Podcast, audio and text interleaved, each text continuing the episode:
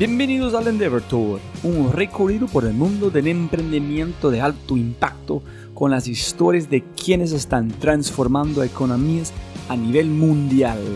Este podcast es parte de una alianza conmigo, Robert G. Fry, y obvio, Endeavor, y mi podcast, The Fry Show.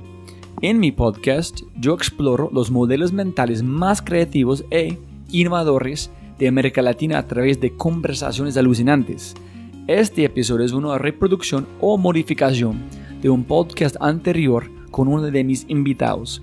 Puedes encontrar el podcast original en Spotify, iTunes, Google y la mayoría de las aplicaciones de podcast, solamente buscando The Fry Show. Dicho esto, por favor, disfruten el episodio y muchas gracias por escuchar. Siempre ganar más plata, no más tiempo. Entonces, muchas gracias por su tiempo de hoy. Y para arrancar, eh, castíguenos. ¿Quién son? ¿Qué hacen? ¿Y por qué estamos aquí? Muy rápido. En orden alfabético. Eh, somos David Azael. David y, Basulto. Y somos los cofundadores de ArcDaily, el sitio web para arquitectos o de arquitectura más visitado del universo. El universo conocido. Sí, seguro que en otros planos dimensionales hay otros sitios mucho más visitados, pero todavía no tenemos contacto. Esperamos tenerlo pronto. También tenemos en común, aparte de mearnos David, que somos arquitectos de formación. Claro, somos arquitectos de formación, estudiamos arquitectura, hemos hecho varias cosas, pero la más importante que hemos hecho en términos de tiempo que le hemos dedicado ha sido eh, dirigir arcdaily.com. ArcDaily es actualmente sitio web de referencia, está en cuatro idiomas, en inglés, en español, en portugués y chino mandarín, con oficinas en muchos lugares, desde Beijing, Santiago de Chile, Nueva York, etc. Y un equipo increíble de personas muy entusiastas, amantes de la arquitectura, amantes de eh, difundir eh, temas interesantes. Eh, eso creo. ¿Dónde estudiaron? ¿Y cómo ustedes, dónde conocieron? ¿Qué pasaron? ¿Por qué decidieron dedicar todo su tiempo full time a este? ¿Por qué no hacer más cosas? Y el otro es, tú puedes contestar más, más tarde. ¿De verdad tú piensas que posiblemente hay otras líneas de universo pasando al mismo tiempo o solamente fue un chiste?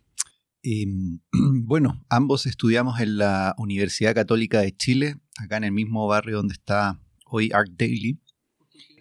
Justo queda a 20 metros y se puede ver por la ventana. Y si bien estábamos en la misma escuela, eh, no nos conocíamos. Hasta que en los últimos años ya de la carrera, un día David me contactó eh, para contarme que mm, tenía una hipótesis de que a través de la información se podía impactar la calidad de vida en las ciudades. Y me la contó eh, porque sabía que yo tenía un interés por Internet. Y cuando me contó esto, yo le dije, ah, esto lo podrías hacer de esta manera. Y me senté a mostrarle cómo se podía hacer. Y desde ese día que trabajamos juntos. Pero espere, como de verdad tú pensaste mejorar la forma de vida de las personas. ¿En qué sentido? Exactamente. Instantáneamente de evolución, de evolución del edificio hasta la infraestructura, hasta urbanismo, hasta etcétera, hasta la como ambiente, ¿cuál fue su visión exactamente mejorar la vida de personas? Yo entré a estudiar arquitectura, pero inicialmente quería estudiar medicina, igual que Vos también. Los dos queríamos estudiar medicina, yo quería estudiar medicina para ayudar a la gente.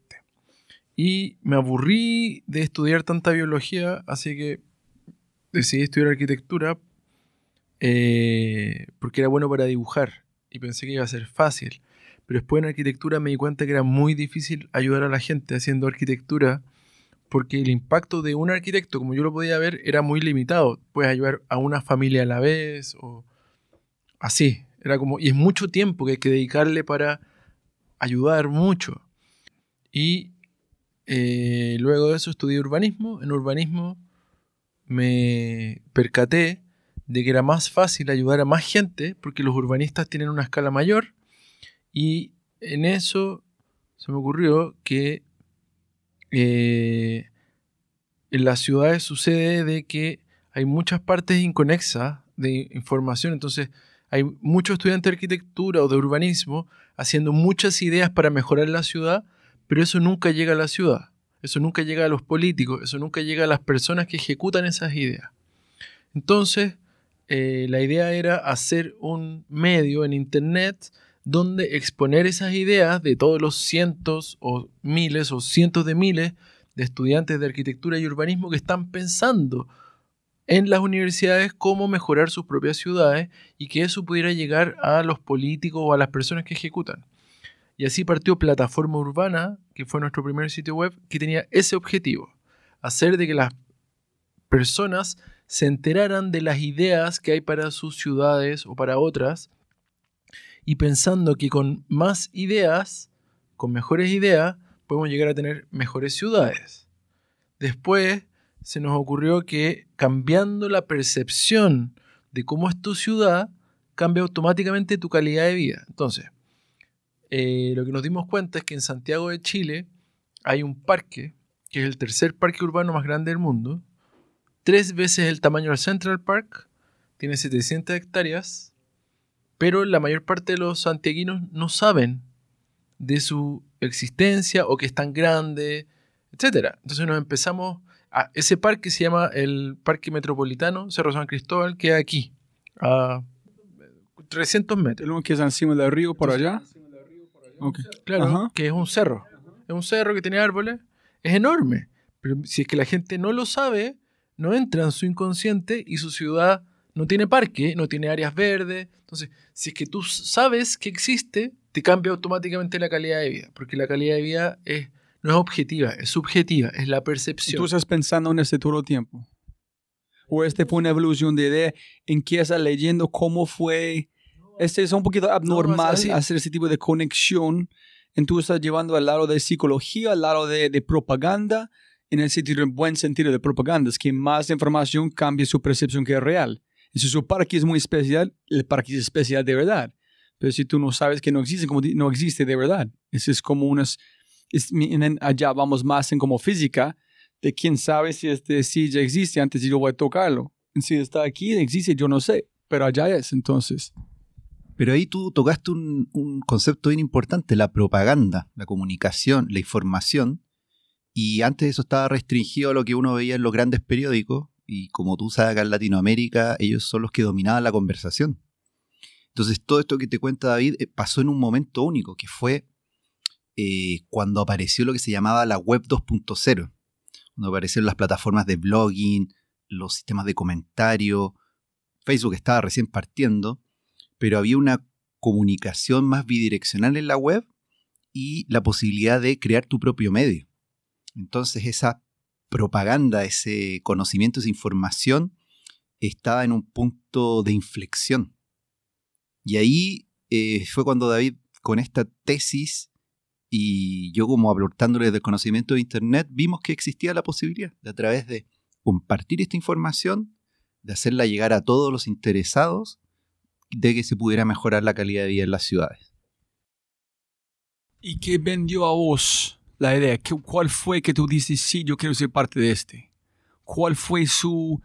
Solamente fue muy contextual que, oye, hermano, tengo una idea que pienso que podemos mejorar la vida de personas con web, porque hay una masa crítica si llegamos a este, etcétera. ¿Cuál fue que tuviste de una? A través de la calidad de vida, eh, que a través de la información se podía impactar de manera positiva la calidad de vida en las ciudades, porque la gente con mejor información podía tomar mejores decisiones y así es simple. Y así con esta idea, partimos plataforma urbana hace, uh, ya fueron muchos años, y eh, como tú dices, es una observación que, que, no es tan obvia, pero con el tiempo nos hemos dado cuenta que obviamente es muy influyente, hace mucho sentido. Eh, el Central Park es probablemente el parque más conocido del mundo. No sé si es el más visitado, no lo creo. Yo creo que hay muchos neoyorquinos que no van nunca al Central Park, pero si tú vas a Nueva York, ellos mismos te lo van a recomendar. ¿Por qué? Porque está muy presente en el inconsciente colectivo, porque es un parque que está en muchas películas, es, muy comentado, es un parque muy famoso. Entonces, al final lo que termina existiendo en nuestra conciencia son las cosas que captan más nuestra atención. No necesariamente lo más importante, lo más valioso o lo que mejor nos pueda mejor, lo que más nos puede afectar la vida para bien. Entonces, bueno, con el tiempo, interesantemente, eh, yo al menos me fui dando cuenta de que por más que tratáramos de influir en las personas mediante la información, em, se requiere un cambio de percepción de las personas. No es solamente la información. ¿Se entiende? En, que la, ¿En qué sentido? En que la calidad de vida de las personas eh, no depende solamente de la percepción, sino que depende también en cosas eh, como cómo es el contexto en el que se mueven, cómo son las personas, cómo es, eh, cómo han crecido, cómo es su infancia, cómo es su carácter. Entonces, hay ciudades donde sus habitantes son más depresivos que otras. Por ejemplo, en Brasil, Río Janeiro, puede haber mucha violencia, pero indudablemente la sensación generalizada es que la gente lo pasa mucho mejor que en ciudades donde la calidad de vida puede ser muy alta porque tiene un estatus muy alto o mucha plata, como Suecia, por ejemplo, pero tienen las tasas de suicidio más altas del mundo, a pesar de que tienen mucha plata y mucha educación. ¿Y por qué pasa eso? Probablemente influye mucho el clima, por ejemplo. No es solamente como factores que tratamos de objetivizar. con el tiempo hemos ido aprendiendo de que la información es importante, pero no lo es todo. Pero cuando ustedes arrancaron con este propósito para ayudar gente, en el sentido de posiblemente sanar a través de información, en un sentido de, y estás tratando de conectar muchos sistemas diferentes para finalmente generar un impacto. ¿Cuánto tiempo demoró para ustedes haber un tipo de impacto que no fue de ego, que aquí, qué chévere sitio, aquí es mi ideas, hasta ver que, hijo y pucha, esto está funcionando, estamos mejorando, pero me imagino también si es mucho de información que usted está publicando al lado de en el pasado que es completamente diferente. Star Architect, estás publicando más propaganda en cambiando por lo peor. Entonces, ¿cómo estás curando en ese momento? ¿Cómo fue la progresión en finalmente cuando ustedes dijeron, wow, finalmente estamos logrando que intentamos que sanar gente con información? Bueno, lo positivo de plataforma urbana fueron como dos caminos un poco en paralelo. Porque primero Plataforma Urbana se enfocó en la ciudad, temas de ciudad que son más transversales. Y de ahí salió el spin-off, que era Plataforma Arquitectura, porque dijimos, bueno, una de las grandes, una de las unidades de hacer ciudad son los edificios. Y ahí vimos que los arquitectos necesitan acceso a la información, la cual era muy difícil de obtener, tenía un precio, estaba en papel, tenía que ir de A a B y además se producía Em, solo en los centros de arquitectura del mundo. Entonces, ahí tomamos el spin-off de plataforma arquitectura. Pero fuimos gradualmente viendo cómo la disponibilidad de información empezaba a tener impacto. A través de plataforma urbana vimos cómo el sitio se empezó a volver la fuente de información, por ejemplo, para los diputados en el Congreso, quienes tomaban información de nuestros sitios para armar su pauta. Vimos cómo procesos ciudadanos eh, nos, mandaban fotos de repente del Congreso, desde presentaciones, donde habían capturas de pantalla o sacados los temas de nuestro sitio. Vimos también cómo nuestro sitio se volvió em, la fuente de discusiones ciudadanas y donde los involucrados, los privados, los desarrolladores inmobiliarios, vieron, se empezaron a dar cuenta de lo que pensaba la gente y acudían a nosotros para pedirnos consejos, qué, cómo manejo esto que está pasando acá, qué es lo que puedo hacer. Sí, fue muy notable. Y habían artículos o discusiones donde los comentarios, que en algunos casos eran miles, estaban las dos o tres partes del conflicto y los comentarios se organizaban para ir a marchar o lo que fuera. Eso era, no sé, hace unos 10 años en plataforma urbana. Y eso fue la lo que nos demostró el impacto que esto tenía y plataforma urbana siempre se mantuvo bajo ese espíritu. En paralelo con Plataforma Arquitectura nos dimos cuenta de la necesidad del conocimiento para los arquitectos. Eh, todos los arquitectos necesitan inspiración, tienen referencias que han ido aprendiendo a través de su experiencia y eso anteriormente se traducía en una biblioteca con muchos libros, revistas, pero como te decía, eso tiene un costo. y especial y un costo bastante alto si es que estás en Chile, porque eso se tiene que importar, tiene un peso, todas las lógicas del papel que Internet ofrecía romper. Entonces nosotros dijimos, hagamos una publicación con mucho contenido, dándole acceso a la gente, con contenido en profundidad, pero al principio, eh, de alguna manera copiamos lo mismo, publicamos arquitectura de América Latina que teníamos cerca, después empezamos a traer arquitectura de Europa, pero yo creo que el punto de inflexión fue cuando toda esta arquitectura que venía de América Latina, que quizás nosotros conocíamos y que por el efecto red empezó a llegar a nosotros, em, nos dimos cuenta de que muchos eh, editoriales del hemisferio norte nos estaban usando a nosotros como su fuente. Y ahí nosotros dijimos, esto tiene mucho potencial, porque hasta ese entonces uno estaba acostumbrado a que todas las fuentes de información estaban en inglés.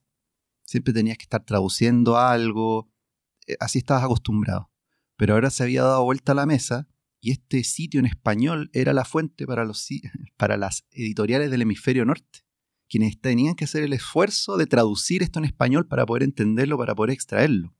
Y ahí nos dimos cuenta del impacto que esto podía tener y de su potencial. Y eh, con respecto a plataforma urbana, yo creo que lo más notable es que obviamente yo creo que el, creador de algo está muy apegado a lo que hace. Es como el artista a su obra. Pero con plataforma urbana em, empezó, empujamos, empujamos, empujamos, y de pronto se empezó a generar como, o coincidió como el movimiento de que las ciudades importaban.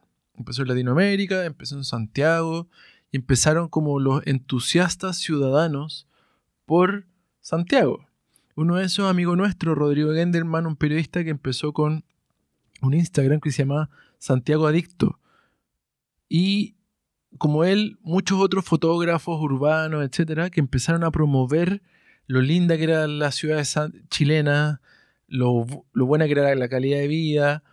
Y entonces nosotros sentimos que nuestro trabajo en plataforma urbana ya estaba relativamente hecho, que era empezar y empujar este movimiento.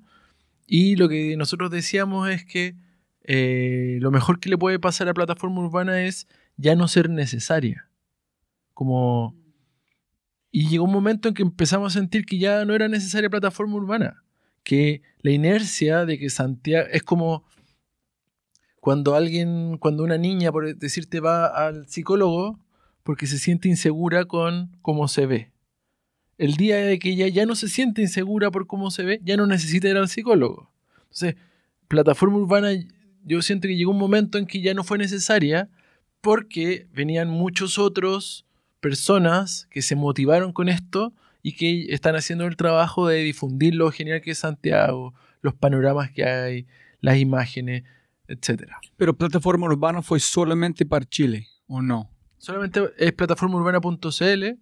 Eh, tuvo intercambio de información con muchas ciudades latinoamericanas, colaboradores de muchos y de muchos lugares, eh, pero nuestro objetivo era mayormente en Chile. Y tengo unas preguntas muy particulares sobre que ustedes hicieron. Uno es, y para la conexión con la plataforma de arquitecturas, cuando yo arranqué un sitio similar, casi al mismo tiempo, poquito antes de ustedes, los problemas que yo vi, uno fue los libros de arquitectura, fue, puta, fue costosísimo. Y compras, tienes este libro lindísimo y no quieres marcar adentro. Entonces yo estoy buscando hacer fotocopias de las imágenes para que yo pueda marcarlos con mis notas. Número dos fue, tú vas a la biblioteca y el libro que ellos tienen no existe porque alguien más tiene para tres semanas como porque aman este libro. Entonces, imposible encontrarlos. Oh, es verdad que pasaba eso. Se me había olvidado. y tres, los sitios de web de los arquitectos fue muy feos. En el sentido que cada uno trató de hacer tanto con su página que el load time fue como tres minutos esperando por esas bobadas, estas animaciones. Yo quiero ver sus imágenes, su concepto, su teoría, nada más. No quiero ver esta cosa. Entonces, ¿dónde me voy? La plataforma urbana, ¿cómo fue la estructura estética para la gente están capturados, van a leer y entender, menos de solamente, ah, qué chévere sale, y por qué su propósito de problemas que vieron de, de, ustedes del otro lado. Bueno, ahí lo que nosotros vimos fue como, en cuanto a tu reflexión, vimos un formato muy flexible. Eso fue la clave, la clave absolutamente. por- Lo más bonito de un post es que no tiene fin. Puedes poner De un blog, de un blog. El post de un blog, puedes poner infinita información. Entonces eso nos permitió volcar nuestra obsesión por documentarlo todo. Todo creíamos que mientras más material posible, lo publicáramos todo. No hacíamos una selección porque pensábamos que eso era función del lector. También los blogs tenían categorías, tags y eso de inmediato nosotros lo asociamos a tener como alguna estructura y un orden. Entonces, eh, muy desde el principio aprovechamos la posibilidad de estructurar y la posibilidad de tener mucha información ordenada de manera lineal. Ahí partieron los streams, que para nosotros fueron muy importantes, porque si te fijas al día de hoy, las plataformas más exitosas son todas un stream. Y así ha sido nuestro sitio desde el día uno. Pero ¿cómo cazaste la información? Que, que yo recuerdo pasando horas en su sitio porque estaba buscando inspiración de uno, yo voy a como tocar aquí para ir aquí, y fue como, como un agujero negro o como un agujero de, conejo. Pero este, ¿qué busca la gente en arquitectura? Es, su blog es tan ideal en el fondo de profundizar. Es muy diferente de otra plataforma. Pero ¿cómo ustedes decidieron? Imagen primero, un párrafo. Párrafo después. Estás mirando clics, estás mirando retention times. ¿Cómo estás midiendo el poder de la parte visual de ustedes, que es O sea, tú quieres la fórmula secreta. No, como no, de la- solamente le dé- Eh, yo creo que obviamente cualquier proyecto que se puede catalogar como exitoso tiene perseverancia, una buena idea y también mucha suerte. Nosotros tuvimos la increíble suerte de que empezamos esto justo en el momento en que estaban empezando los blogs. Y haber, de hecho, yo antes había diseñado plataforma urbana en Flash, que era como los sitios web que tú decías. Entonces, claro, estaba en Flash, pero se demoraba muchos minutos en cargar. Y fue entonces cuando nos conocimos y fue su idea absolutamente de llevar esto a un blog. Y ahí cambia totalmente el formato, cambia totalmente la forma de consumirse la información, se hace infinito. Si pensamos, mucho después de eso, Facebook hizo el newsfeed como un feed infinito. Antes no tenía feed infinito. Instagram es un feed infinito. Los humanos como que ahora lo damos por hecho de que la forma normal de consumir información es un feed infinito. Que originalmente los primeros fueron los blogs. Y partimos con eso. Entonces está esta forma de ir viendo mucha información muy simple. Ah. Y quizás la segunda cosa brillante o interesante o inteligente que hicimos fue poner los planos de los proyectos. Cosa que otros no hacían. Y como nosotros éramos arquitectos, sabíamos lo interesante y lo importante que eran, esa información puesta en secuencia, más los planos, hicieron de que fuera un, lugar de consulta muy importante. Entonces, eh, lo que decía del newsfeed, creo que ahora ya hace un par de años llegó el formato que viene después del newsfeed. Newsfeed habrá durado 12 años, o el blog, esta secuencia. Ahora el formato que tiene más alto crecimiento es el story de Instagram, que originalmente lo inventó Snapchat y Facebook se dio cuenta, se lo copiaron a Snapchat, es lo más exitoso en Instagram y Facebook o Mark Zuckerberg lo puso hasta en WhatsApp. Tú puedes ir a WhatsApp y consumir información de la misma forma que lo puedes hacer con los stories, de la misma forma que lo puedes hacer en Facebook. Y yo creo que ese es el formato que la lleva ahora, de todas maneras, más que el feed. Pero fue consciente de ustedes que, in- ¿por qué dijiste no, el blog es mucho mejor? Y, y también de su lado, me imagino fue que lindo ahorita puede disfrutar subiendo información porque no me cuesta tanto. No, y fue, eh, en el fondo, esa experiencia que yo traía de internet, que era saber usar plataformas de blog, y para mí era obvio que había que hacerlo así. Era el nuevo formato, eh, era lo que permitía la, permitió la creación de los micrositios, los microblogs. O sea, era obvio que esa era la tecnología. Pero a la vez nos entregó como la disciplina del formato. que es algo que yo creo viene de la formación de arquitectura, que a pesar de que tú en la arquitectura podrías hacer cualquier cosa, siempre partes de un, un set de reglas, un set de restricciones, y tú dentro de eso te tienes que acomodar. Entonces a nosotros nos llegó el formato de WordPress, que tenía varias reglas, mucha estructura, y dentro de eso dijimos, ¿cómo dentro de esta estructura podemos hacer, adaptarnos, darlo vuelta? Eso fue lo que, por ejemplo, nos llevó a entender eh, cómo un sistema de comentarios se podía volver una plataforma de cotizaciones, de generación de leads y cosas de ese estilo que fuimos, de alguna manera, fue un buen rigor el que nos entregó este tipo de plataforma. Y cuando ustedes están arrancando este, ¿fue pura pasión para sanar humanidad a través de urbanismo en información? ¿O estás pensando en negocio, en estar en como 5 o 7 países, en estar aquí conquistando el mundo desde Chile? de hecho, se volvió negocio cuando dijimos, esto nos encanta, esto nos apasiona. ¿Cómo podemos hacer que además funcione como negocio y poder seguir haciéndolo? Claro, el negocio fue la necesidad de poder seguir ayudando, seguir creciendo, pura pasión. Eh, pero es más de pasión. Gente siempre lanza en este palabra pasión, pero es más de esto. Tú puedes renunciar a hacer cualquier cosa. Hay otra forma que se mueve mucho más primordial. Entonces, te podríamos decir, estábamos respondiendo al gran vacío interior generado a través de múltiples generaciones de una familia que no logra encontrar el sentido profundo de su vida. es un chiste, No, yo creo que es verdad. Yo creo que se baja, se baja muy bien porque nosotros tenemos quizá algo en común, que nuestros padres eran médicos, que una profesión bastante de pasión, pero también bastante emprendedora, porque los nuestros tenían su propia consulta, o sea, era su propio negocio. Como decía mi papá, si yo no me, no me levanto en la mañana, no como. De alguna manera eso yo creo que estaba en nuestro ADN y cuando nos enfrentamos a esto fue cuando nos estábamos graduando de la universidad. Y de alguna manera teníamos ese dicho de ser emprendedores. Entonces, cuando vimos esta oportunidad, no, no lo dudamos mucho y lo, fuimos, lo fuimos tomando.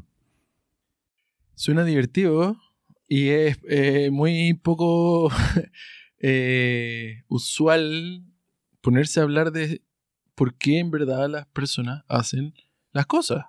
Y nadie llega muy profundo entendiéndolo. Y está en una cultura que celebra mucho, mucho, mucho el querer cambiar el mundo. Es como Silicon Valley se trata de querer cambiar el mundo y gran parte de la educación del mundo occidental se trata de querer cambiar el mundo. Yo personalmente creo que si las personas se dedicaran a conocerse a sí mismas antes de querer cambiar el mundo, el mundo estaría mucho mejor de lo que está ahora.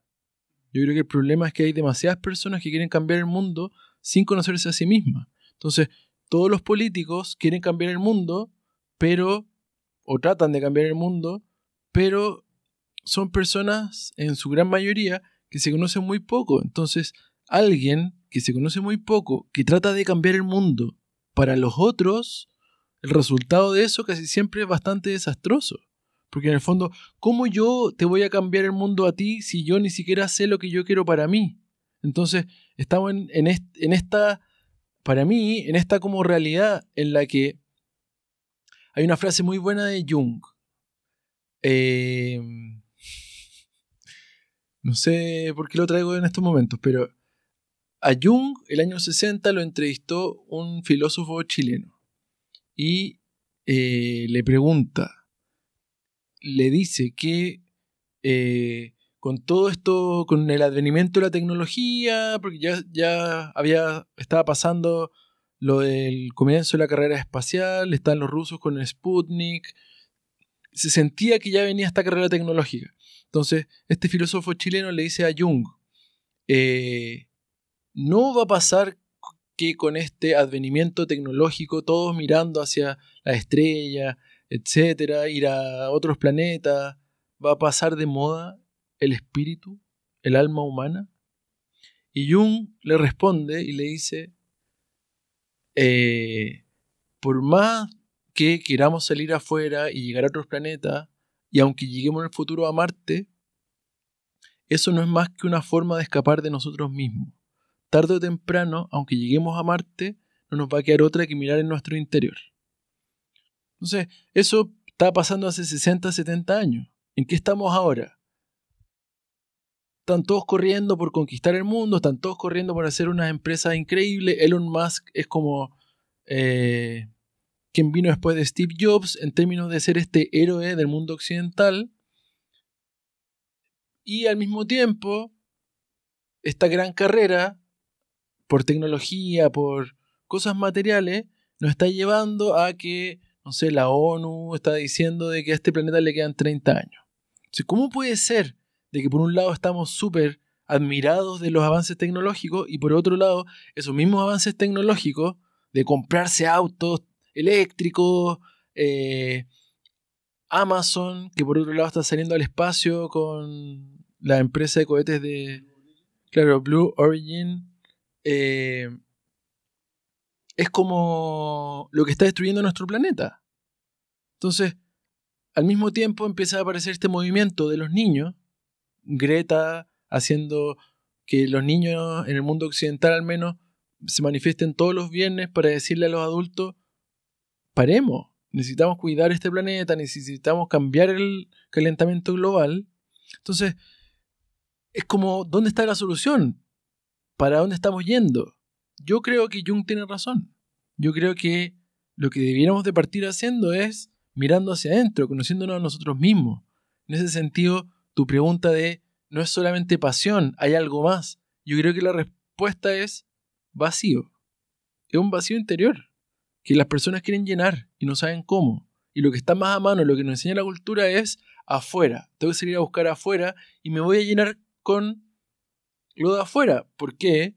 Porque te lo dicen en la televisión, te lo dicen en el colegio, te lo dicen en todas partes. ¿Con qué me voy a llenar? Me voy a llenar con riqueza, me voy a llenar con con autos, me voy a llenar con éxito, con fama, pero uno empieza a avanzar y, te das cuenta de que uno no se llena con eso, sino que el vacío crece. Entonces, creo que tarde o temprano muchas personas se van dando cuenta de que em, para llegar a un equilibrio, como más a nivel de planeta, necesitamos personas que se llenen con menos. Entonces, el cambiar el mundo por los otros empieza a ser, yo creo que menos importante, empieza a ser más importante el cambiar el mundo para uno.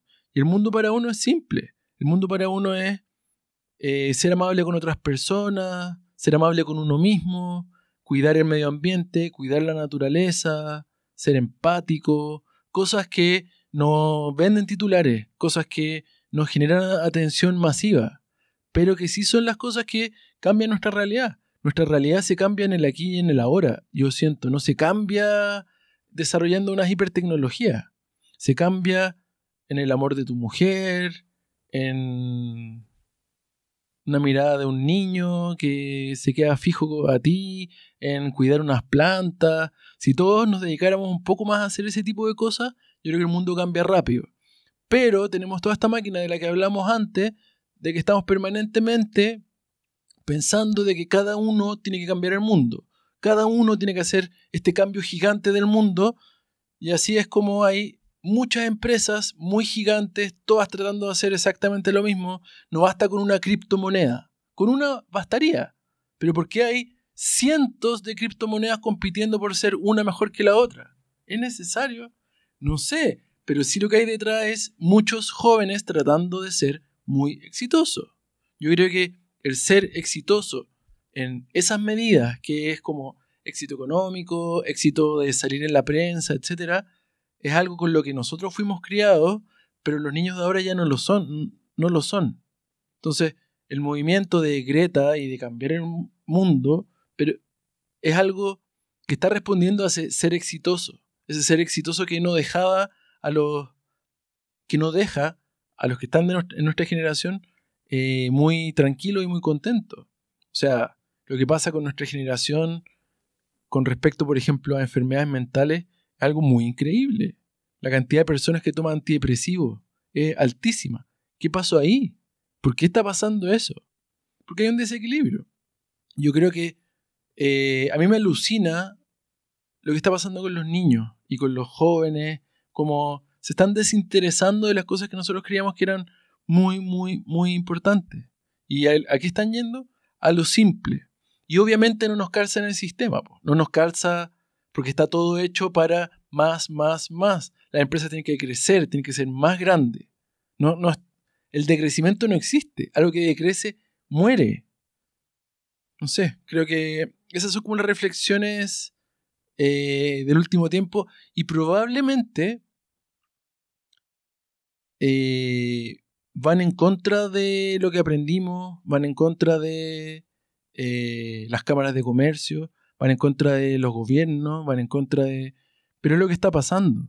O sea, en Chile se va a celebrar la COP25 en unos meses. Greta anunció que venía a Chile, pero que no iba a venir, que no iba a venir en avión. Porque ella ya no toma aviones.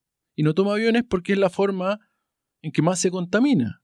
Entonces, qué, potente que un niño esté diciendo voy a ir a demostrar mi interés hacia todos los políticos de que cambiemos el tema del calentamiento global y con el ejemplo. Y se va a venir en barco o algo así. Es muy loco lo que está sucediendo. Pero el cambio está pasando ahora. Pero este, para montar en este es el vacío que tú estás conquistando cuando tú dijiste que vale la pena, que yo intenté hacer con este vacío, me siento bien. Estoy llenando algo que está generando valor a mi profundidad. No necesito hacer un Starkit, no necesito este. Ese es que necesito hacer en este momento. Y ahorita usted siendo un monstruo, en un buen sentido o en mal sentido, yo no tengo ni idea. No hay como, es que yo amo el diseño, pienso que la estética es necesito ser más parte de la, las personas, porque yo pienso que buenos en este, que estúpido si ellos no entienden el diseño, pero es otra, otra cosa. Entonces, el poder de ustedes tienen con la gente que la gente ven, en qué puedes plantear, en sembrar la mente de la gente, es muy poderoso. Hay un video que salió en Netflix últimos días, se llama The Hack, hablando de qué pasó con Cambridge Analytica. Ellos cambiaron con psicodata ustedes pueden, de, quién sabe qué han pasado ya con la información, las semillas planteado, qué edificios ya están vivos en ese tiempo gracias a ustedes, qué, qué neuronas ustedes están prendiendo a la gente para conectar puntos para construir futuro a través de la información en su blog. Y la última pregunta, Montano, este que está saltando un poquito adelante es, yo pienso, este edificio es vivo, es un proceso, está muriendo igual que nosotros, solamente en un proceso diferente. Y yo pienso que cada edificio tiene que ser más vivo en el futuro con data. Este edificio tiene que hablar con otro edificio, con los carros, con el agua, en todo, para ayudarnos a sostener todo, pero con comunicación. Yo no sé qué es tu visión del futuro de información y edificios como más una entidad vivo que comunica conmigo de verdad y cuál es tu posición de la información que ustedes muestran en su sitio en tiempo real para motivar gente en cualquier lugar. Bueno, primero un, poco lo que hablas tú de esa como eh, responsabilidad o cambiar la percepción. Em, es algo que nos pasó de manera inconsciente porque nosotros empujamos lo que personalmente y con el grupo de retailers que se nos fue sumando en el camino, lo que consideramos modos de ciudad correctos, hacia dónde tiene que ir la ciudad, una ciudad inclusiva, una ciudad participativa, una ciudad más densa, y también lo que nosotros considerábamos que era la buena arquitectura. Y de alguna manera tuvimos la suerte de que partió esto desde Chile, que es un contexto donde hay pocos recursos y se tiene que hacer mucho con poco, lo que te fuerza a que las cosas sean de cierta manera. Entonces nosotros estábamos muy acostumbrados como a ese esfuerzo. Y eso nos llevó a poner mucho énfasis en ese tipo de arquitectura. Para nosotros la arquitectura de los Star Architects era, estaba en el mismo nivel que la arquitectura que están haciendo los arquitectos paraguayos con dos o tres ladrillos. Mentalmente estábamos en, eso. Entonces le pusimos la misma relevancia y de hecho para nosotros era incluso más atractivo buscar esa arquitectura que viniera de lo que se llama el sur global, que se hacía con esfuerzo, que generaba real innovación. Entonces, como nosotros llegamos a construir la plataforma de mayor difusión de arquitectura del mundo y pusimos esta arquitectura por sobre otra, fuimos llevando ese mensaje probablemente si nosotros hubiéramos tenido una manera de pensar distinta, más norteamericana o, Europa occidental, nos habríamos enfocado quizás en otro tipo de arquitectura. Entonces estás poniendo basado en curación o como curar como curar, ¿cuál es la como curaduría de como igual de editorial? ¿Qué queremos, qué queremos en mensaje, queremos enviar hoy? No es basar en algoritmos de clics de quién van a tocar, qué estás trending, qué es un estilo japonés más con curvas. Fue puro de ustedes, de este es el mensaje que queremos enviar hoy. Y, pero eso sí se fue validando con data porque de alguna manera hicimos un unlock de una arquitectura que estaba escondida. Y lo que yo te decía antes del problema del papel de las publicaciones eh, tradicionales era que se producían en los centros y su mirada del mundo era eh, lo que tenían alrededor y de ahí esa mirada viajaba de manera casi colonial a la periferia. Entonces nosotros estábamos acostumbrados a recibir el conocimiento que las editoriales en Nueva York, en Londres, en Milán, decían, esto es buena arquitectura, pero eso siempre tenía el problema de la red. Nosotros pudimos dar vuelta a eso porque estábamos lejos de todas las redes y por lo tanto todo lo que nos llamaba la atención se volvía a nuestra red. Realmente decíamos, oye, pero ¿qué está pasando en Irán con la arquitectura? se nos abría un mundo. Oye, ¿por qué hay aquí arquitectos en Indonesia haciendo cosas con bambú? Y eso nosotros lo llevamos a la red y tenía el impacto mundial. Para mí, yo creo que lo más satisfactorio fue un día que recibí un mail de un fellow del American Institute of Architects, un arquitecto muy exitoso de 60 años, David, yo nunca pensé que la arquitectura de Vietnam me iba a inspirar. Justamente esta arquitectura más libre, eh, que es real innovación, está con pocos recursos. Entonces ahí nos fuimos dando cuenta de cómo nuestras acciones quizás inconscientes empezaban a tener este impacto y la responsabilidad que teníamos. Eh, hace un par de años vino un grupo de investigadores de la Universidad de Colorado eh, porque querían hablar con nosotros porque estaban haciendo una investigación sobre nuestro premio de arquitectura. En Art Daily se publica una tremenda cantidad de edificios que nosotros, eh, nuestra curatoría incorpora por una serie de decisiones, pero claramente hay algunos que son mejores que otros. Y el elegir a las mejores obras, nosotros lo dejamos en manos de nuestros lectores. El espíritu de Internet, abierto, democrático, crowdsourced. Y nosotros siempre lo hemos hecho así y el premio ha tenido resultados increíbles, porque de repente aparece el Gran Museo en Holanda, que uno, todo el mundo está de acuerdo en que es un gran edificio, pero también aparece la primera casa prefabricada diseñada por dos arquitectos en Uruguay, o un centro comunitario en el sur de África. Proyectos que normalmente no se ganan este tipo de premios, pero dada la inteligencia colectiva de Art Daily, aparecen. Y con la escala que tiene Art Daily, esto se va posicionando como una buena arquitectura. Y la tesis de estos investigadores era que gracias a, este fenómeno estaba ocurriendo un cambio en la percepción de lo que era buena arquitectura y buenos modelos de hacer ciudad. Y no era la suburbia norteamericana, ni estos em, monumentos de los Star Architects, el museo de la ciudad europea, em, no eran estos las grandes referencias a la arquitectura, sino que ahora pasaban a ser también estos proyectos eh, que nacen desde la necesidad en el sudeste asiático, en África, en América Latina.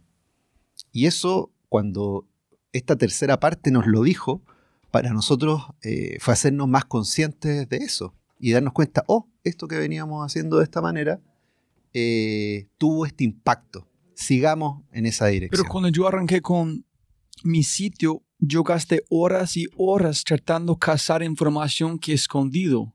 Porque siempre fue las mismas cosas, porque siempre usé su plataforma para encontrar cosas. Porque, ay, yo nunca he visto este edificio, qué tal, qué chévere este. Pero fue de verdad un reto gigante para este tiempo encontrar cosas escondidas, porque nadie está compartiendo. ¿Cómo fue su parte de obtener información de estos lugares tan lejos, con la calidad de imágenes, con cómo fue el proceso de tener suficiente información que la gente de verdad pueden cambiar de gente de otras partes del mundo con suficiente inspiración? Bueno, fue parte, yo creo, de la inocencia inicial de la plataforma, en que dijimos, primero estábamos publicando la arquitectura que nosotros conocíamos por nuestras redes, nuestros ex compañeros de la universidad, pero muy pronto dijimos, oye, aquí en Finlandia hay alguien haciendo algo muy interesante, mandémosle un email.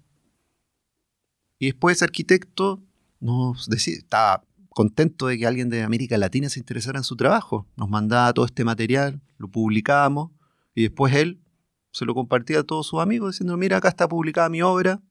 Sus amigos veían esto y decían, oye, esto es como una revista gratis. Oye, Y ahí fue cuando aprendimos el word of mouth. Lo aprendimos de manera directa, no, no, lo- no lo hicimos de manera consciente, pero cuando vimos que esto pasaba dijimos, ah, este es el famoso word of mouth. Aprovechémoslo. Mm, pensando en cómo hemos crecido, yo estoy muy agradecido de nuestro vacío interior. Creo que nos ha ayudado mucho. Y también tengo la sensación de que la naturaleza es perfecta y todo lo que está pasando es lo que tiene que estar pasando también. O sea, si por un lado estamos yendo hacia el fin del mundo, que es esa sensación permanente que tenemos los humanos, y por otro lado estamos yendo hacia el salvar el mundo, creo que es lo que tiene que estar pasando. Y es parte como este drama en el que estamos metidos los humanos por estar viviendo esta vida. Es totalmente necesario.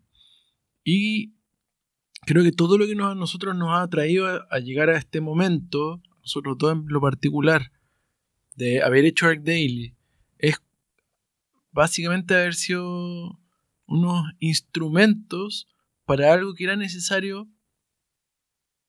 hacerse. O sea, siempre pensamos, ¿qué hubiera pasado si es que no hubiéramos hecho Arc Daily? Probablemente alguien más lo hubiera hecho igual. Yo creo que sí, de todas maneras. Alguien más van a hacerlo, pero yo no estaba preparado por ese tipo de conversación, de como mira tan sociológico, antropológico, psicológico, que ustedes hacen, de verdad, con su información, con su percepción, con visión del mundo. Yo- también me gusta pensar en cómo... ¿Y para qué estabas preparado? Si quieres podemos tener la conversación para la que estabas preparado. No, no, no es. Nunca quiero estar preparado. Nunca, es, siempre, pero es más sorprendente pensando en el poder de su plataforma, de ustedes. En siempre es igual en el sentido de matemáticamente tratar de imaginar ustedes dos, la combinación de encontrar ustedes en el momento correcto en tiempo, en un lugar como el sur del mundo, tener la misma afinidad de estar todavía aquí juntos después de tiempo, en importar y cuidar el mundo con información, no solamente saturarlo en ganar plata de este. Tiene que ser un, muchos ceros. Absolutamente, y a eso me refiero con que lo que sucede, yo siempre tengo la sensación que es lo perfecto, es lo que tiene que pasar. Entonces, son muchas coincidencias, estamos de acuerdo, y en ese sentido creo que somos un instrumento de la existencia o de la naturaleza para que los arquitectos del mundo se polenicen entre sí con información y la buena arquitectura de algún lugar llegue al otro lugar y así y finalmente eh, se aplane como es la arquitectura en el mundo. Hace poco, no, no me acuerdo qué, qué arquitecto hablaba de que el problema, creo que era Sennett, que decía de que todas las ciudades ahora son iguales y, y que eh, el tema del edificio genérico ya no es el edificio genérico, sino que es la ciudad genérica. Y yo creo que está bien que sea así. Por algo está sucediendo, si no, no sucedería. Como que los humanos nos inventamos sistemas y formas para empezar a hacer este, este ser planetario. Partimos como en aldeas eh, muy distintas y en tiempos diferentes y de pronto estamos llegando a que alguien de origen norteamericano se puede sentar con alguien que está al fin del mundo, separados por miles de kilómetros, y tener una conversación como que hubiéramos crecido juntos. Y eso nos parece lo más normal del mundo. Pero hace 20 años o 40 años o 60 años no hubiera sido para nada normal. Y estamos vestidos idénticamente iguales, como que nuestra ropa eh, estuviera hecha en el mismo lugar. Porque probablemente está hecha en el mismo lugar. Entonces, la globalización incluye la globalización de el lenguaje. Ahora estamos hablando castellano, pero lo más probable, lo más normal es que estuviéramos hablando inglés con alguien que es originario de Norteamérica. Pero los dos vienen del mismo lugar. Si va a ser como los estudios del idioma, vienen de como cuatro lugares en el mundo, como siete estilos principalmente son iguales, y hay dos que son muy raros, uno es de Ucrania y otro de otro lugar, no me acuerdo en dónde, pero el origen de todo es el origen de todo. Somos, estamos conectando puntos al Pero, final. pero lo que Pero- voy con esta explicación es decir que eh, algo que se le ha criticado mucho a Arc Daily es que ha homogeneizado mucho la arquitectura en el mundo. Basaron que, este es que donde me voy, dos poderes posiblemente. Uno es, este man inspirado un arquitecto, gracias por inspirarme en este estilo. Pero aprobando este parte estilo, están conectando los dos mundos en estilo y no hay una diferencia tan grande. Solamente estas personas piensan que hay una diferencia porque nunca he visto este, pero para ellos es normal.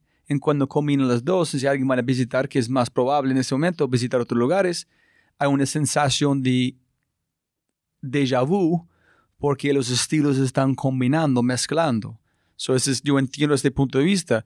Pero la otra parte es posiblemente este estilo de arquitectura pueden despertar algo en la gente oriental que no es normal si vamos de Jung, de iconos, de símbolos, ese tipo de cosas. Entonces yo no sé. ¿Cuál es, cuál es tu opinión sobre el poder de su sitio? ¿Estamos haciendo homogeneous solution o uh, heterogeneous? Yo creo que estamos haciendo, yo personalmente, voy a hablar a título personal, yo creo que estamos ayudando a homogeneizar el mundo. Pero creo que eso está bien. Porque si, obviamente hay una parte de eso que a la gente no le gusta. Porque nos gusta las cosas singulares, nos gusta lo exótico, nos gusta la diferencia. Pero la naturaleza está haciendo otra cosa. La naturaleza está eliminando muchas especies. ¿Por qué hay una extinción tan grande de especies? Está quedando poca. Por algo lo está haciendo. Otra cosa es que a los humanos no nos guste. Hay muchas cosas que no nos gustan. No nos gusta que sean todas las ciudades iguales. Pero gozamos de comprarnos la misma ropa. Si no, no nos compraríamos la misma ropa. Y andaríamos de colores distintos, unos vestidos medio de rus. Pero al final, ¿por qué no compramos la misma ropa? ¿Por qué no homogeneizamos? ¿Por qué ocupamos los mismos peinados? ¿Por qué ocupamos la misma zapatilla, los mismos teléfonos? ¿Por qué no homogeneizamos? Porque en una parte nos gusta, es más eficiente. Eh, ¿Qué crees que? Más allá con diseño, de estética, es todo. Es, es, igual de, de, felicidad en un sentido. Este iPhone es estética, es, la forma que es igual de una piedra de hace 300 años en su mano para matar algo. Es el mismo tiempo, tiene una reacción en su ADN epigenética que están despertando algo de diseño. Es, el diseño es poder en mejorar la vida diseño es todo en un sentido. So, si estamos mejorando el diseño del mundo, posiblemente es más una forma, pero mejor. Y si para mí el poder de AI en donde vamos con este, la más información que tenemos que dejar una máquina, la más tenemos que pensar en nosotros mismos. Y para unas personas, ellos van a hacer otra realidad. Pero otra gente, cada vez que hay más información afuera de mis manos, yo tengo que buscar información dentro de mí en uno mismo. Allá es el poder de futuros. No puede hacer más. La arquitectura, el mundo funciona sin, sin mi necesidad. Entonces, ¿dónde voy a poner mi energía? Adentro. En allá yo pienso que el futuro de todo es esta fusión de conocer uno mismo porque no hay nada más que tú puedes pensar porque todo es, guiándote sin pensar. No sé, qué pena para este segue, pero pienso que es no, no, es just en que ustedes con su analítica en sus data, ustedes pueden empezar como moldear tiempo real de verdad del futuro. No sé qué estás pensando en el futuro de ArcDaily con información, diseño de edificios inteligentes.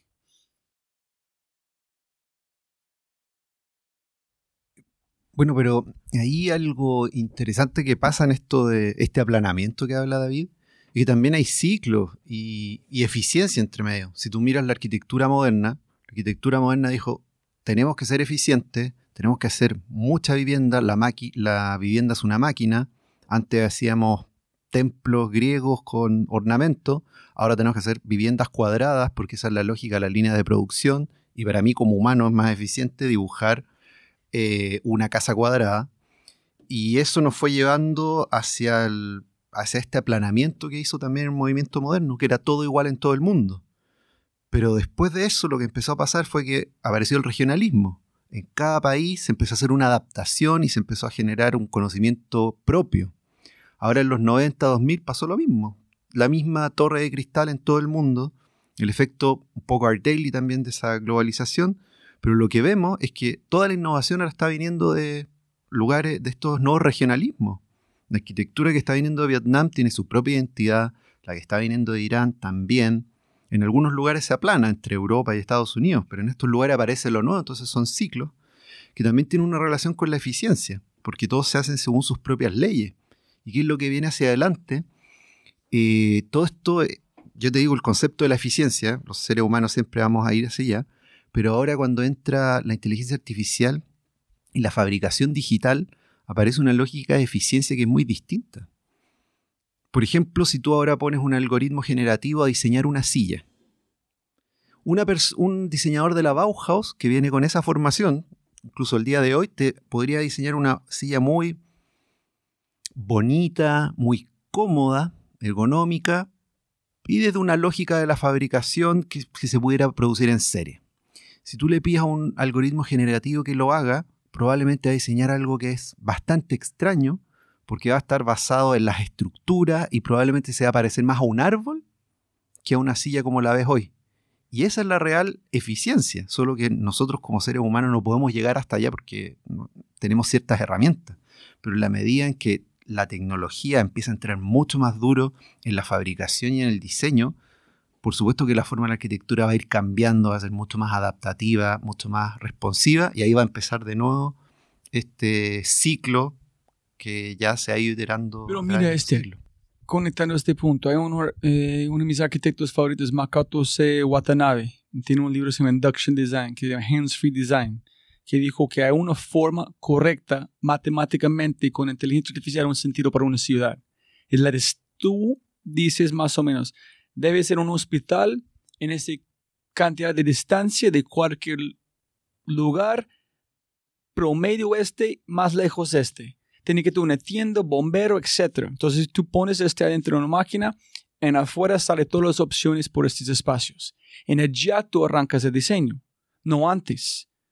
Entonces, para mí es pensando cómo arrancamos la conversación, que ustedes es mejorar la ciudad con información de conocimiento.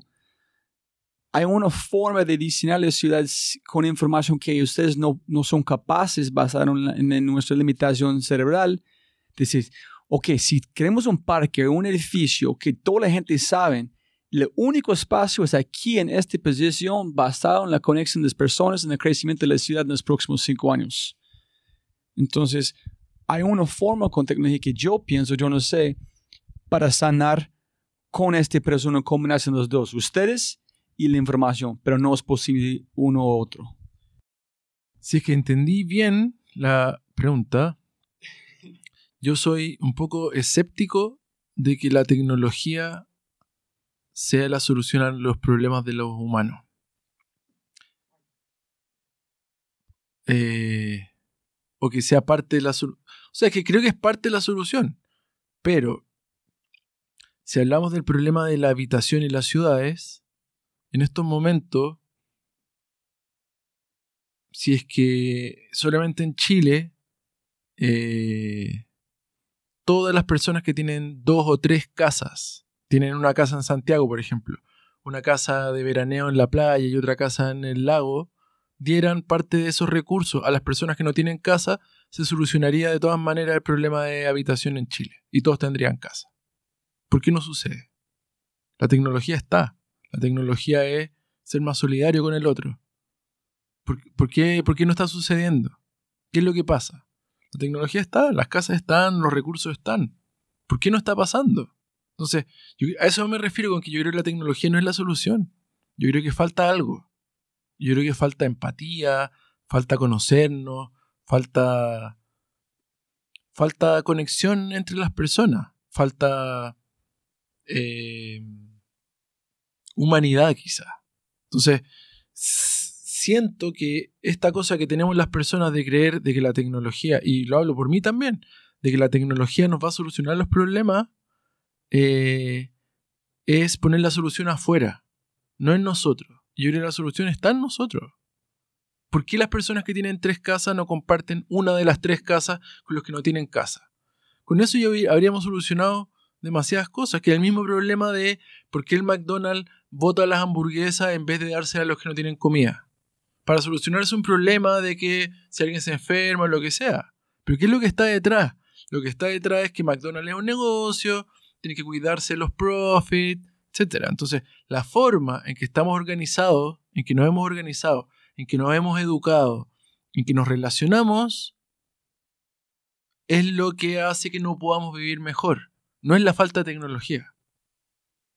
Entonces, creo que nosotros, sin duda, hacemos lo mejor posible para que toda la información respecto a la arquitectura fluya en el mundo y tratamos permanentemente de mostrar los mejores ejemplos.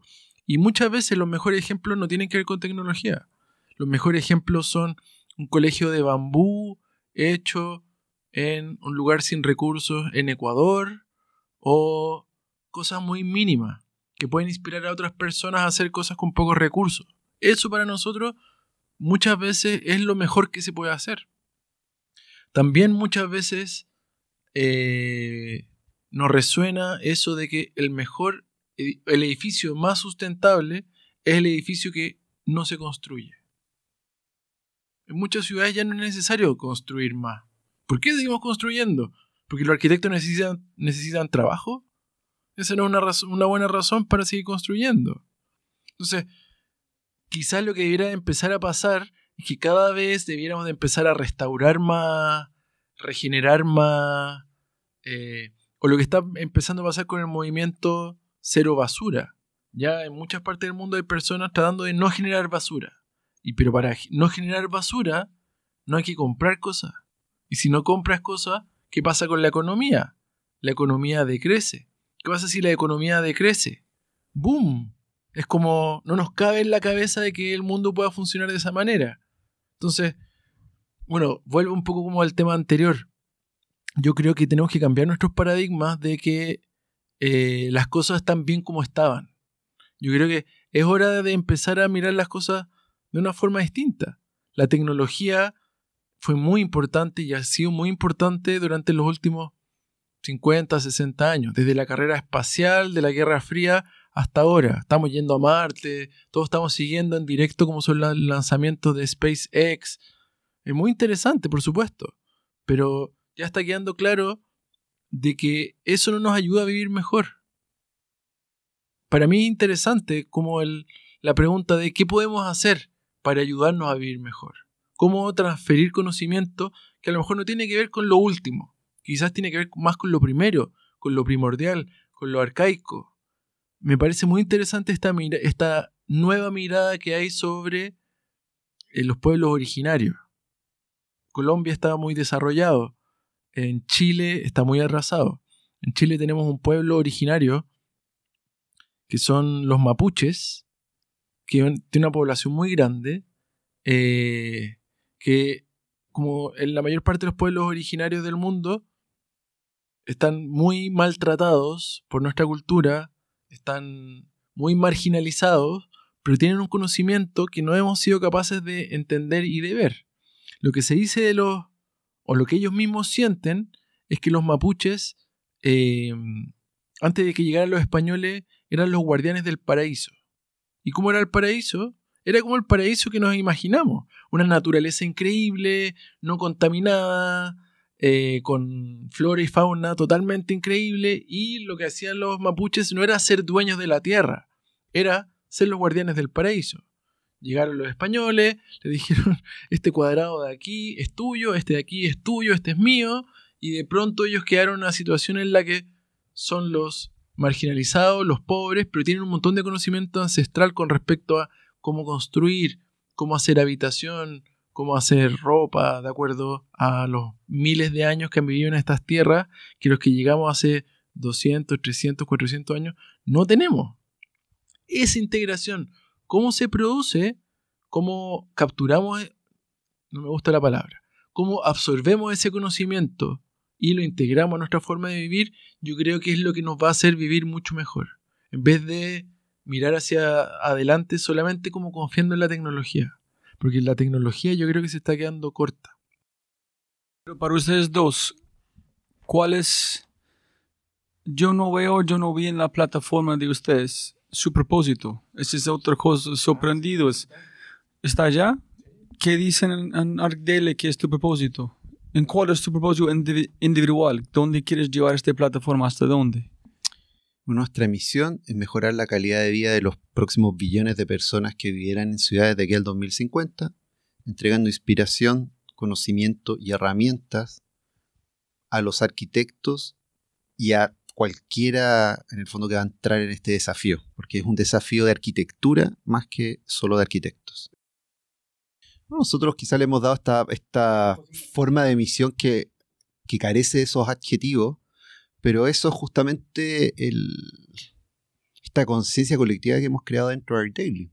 Gente que llega acá, llega porque cree en esta misión y porque comparte unos valores, bueno, los valores de los Art Dailyers y ideales de cómo debiera ser el mundo. Entonces, de alguna manera hemos podido crear esta, esta conciencia colectiva que es Art Daily y que mira por ese bien común. ¿Ustedes han pensado en armar su propia filosofía? La filosofía o la mantra o la, o la manifesto de Arc Daily. ¿Ustedes tienen un manifiesto? Y nosotros tenemos muchos mensajes internos que creo que debieran tomar la forma de un manifiesto. También hablamos de nuestros mantras, nuestra Sí, misión. yo me encantaría valores. después de escuchar, escuchar ustedes es ver como una página de ese es que hacemos, por qué este, por qué este, por qué este, ya en cómo entender. Porque ese es, hay un hombre muy viejo en el sentido de como comparado con mi gente se llama um, Alfredo Hoyos, tiene un lugar que como decimos Frisbee en Colombia, no sé si conoces. Pero hablaba igual de como él dijo la forma que estás consumiendo información con Instagram otra cosa en este infinito, este loop infinito, estás mirando un pedacito de realidad que no es real. Porque es un momento en tiempo que capturan algo que no es real. So tú estás con la noticia en todo siguiendo que no es real, no es real, no es real, no es real. Entonces empiezas a convertir su cerebro en que es no real. Hasta tú tienes una desconexión que es real de verdad. Hasta el real, la ilusión convierte en realidad. En este es tan bipolar por un ser humano que afectan hasta la mm, hasta tu esencia. Entonces, yo no solamente es. yo siempre he pensado con estudiar arquitectura que es cuál es el poder de un algo como históricamente de ayudarme, devolverme a mis raíces de mi ADN, en despertar algo en uno para sentirme mejor o generar un tipo de crisis. Para después la única forma es como algo de catarsis a través de un ed- edificio o en la humanidad pero yo no, yo nunca, nunca pude llevarlo más de cómo entender. Tenía que hacer, no sé si es la, yo no tengo ni idea, solamente estoy celoso de ustedes dos. Me, parece muy buena tu. tu observación o lo, lo de Alfredo sobre lo que está haciendo los streams o internet. Y hoy día entendí que lo que están haciendo, lo que está haciendo es fijar nuestra atención en un punto demasiado, justamente, demasiado acotado de la realidad y hacernos creer de que esa es la realidad. Y lo que nos perdemos al generar esa nueva creencia es la realidad del aquí y el ahora, del estar presente, del sentir a las personas que están acá, la, naturaleza o lo que sea, porque estamos ajustando nuestra atención a otra realidad, que es de bits eh, luminosos que están en una pantalla. Y no nos, da, no nos estamos dando ni cuenta cómo eso va creciendo, creciendo, creciendo y cada vez le dedicamos más tiempo, más tiempo, más tiempo. Eh, pero también creo que eso es perfecto, porque por algo la naturaleza lo está haciendo. y eso que tú dices de que, claro que sí, por supuesto, yo soy fiel creyente de que lo que está haciendo la naturaleza es totalmente perfecto. Lo que pasa es que a los humanos no nos gusta. Y, y a los seres que van desapareciendo de este planeta tampoco les gusta. Pero se dice que la naturaleza tiene, o la vida en este planeta tiene 13 billones de años de antigüedad evolucionando. 13 billones de años. Los humanos tenemos, según algunas teorías, como Homo sapiens, digo, 200.000 años. Ponte que tiene 500.000. Ya, 300.000. 300.000 versus 13 billones de años de evolución. ¿Cómo la vida que lleva en este planeta 13 billones de años de evolución va a estar equivocada? No creo que esté equivocada. Yo creo que está perfecto. Solo que los humanos no nos damos cuenta y lo sufrimos y estamos en este drama y lo tomamos muy personal. Pero yo creo que no es personal. Yo creo que lo que está haciendo la naturaleza es increíble. Es, o sea, esto es un que tengo en mis manos, que es eh, un teléfono eh, smartphone de Apple, es un invento increíble de la naturaleza, hecho a través de esta evolución que se llama humano. Entonces, también me gusta pensar de que lo que está pasando es lo que tiene que estar pasando y que nosotros somos instrumentos y lo que nos toca hacer es eh, estar lo más afinado posible para que la sinfonía que suena a través de nosotros suene de la mejor manera posible. En ese contexto, yo siento que lo que nos tocó a nosotros es alucinante, es increíble, es un sueño. Imagínate dos jóvenes latinoamericanos que les tocó estar parados en el momento correcto para conocerse, hacerse amigos, hacer este proyecto que de pronto se convierte en referente internacional o mundial, eh, que empiece a influir, para bien o para mal, ese es un juicio que le ponemos los humanos, pero que empiece a influir en cómo sucede la arquitectura en todo el mundo, eh, que tiene impacto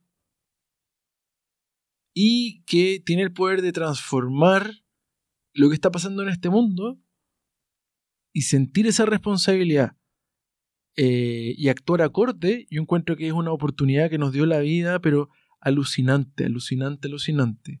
Y nos siento también de que como que no, no bastó con eso, que ya es alucinante en sí mismo.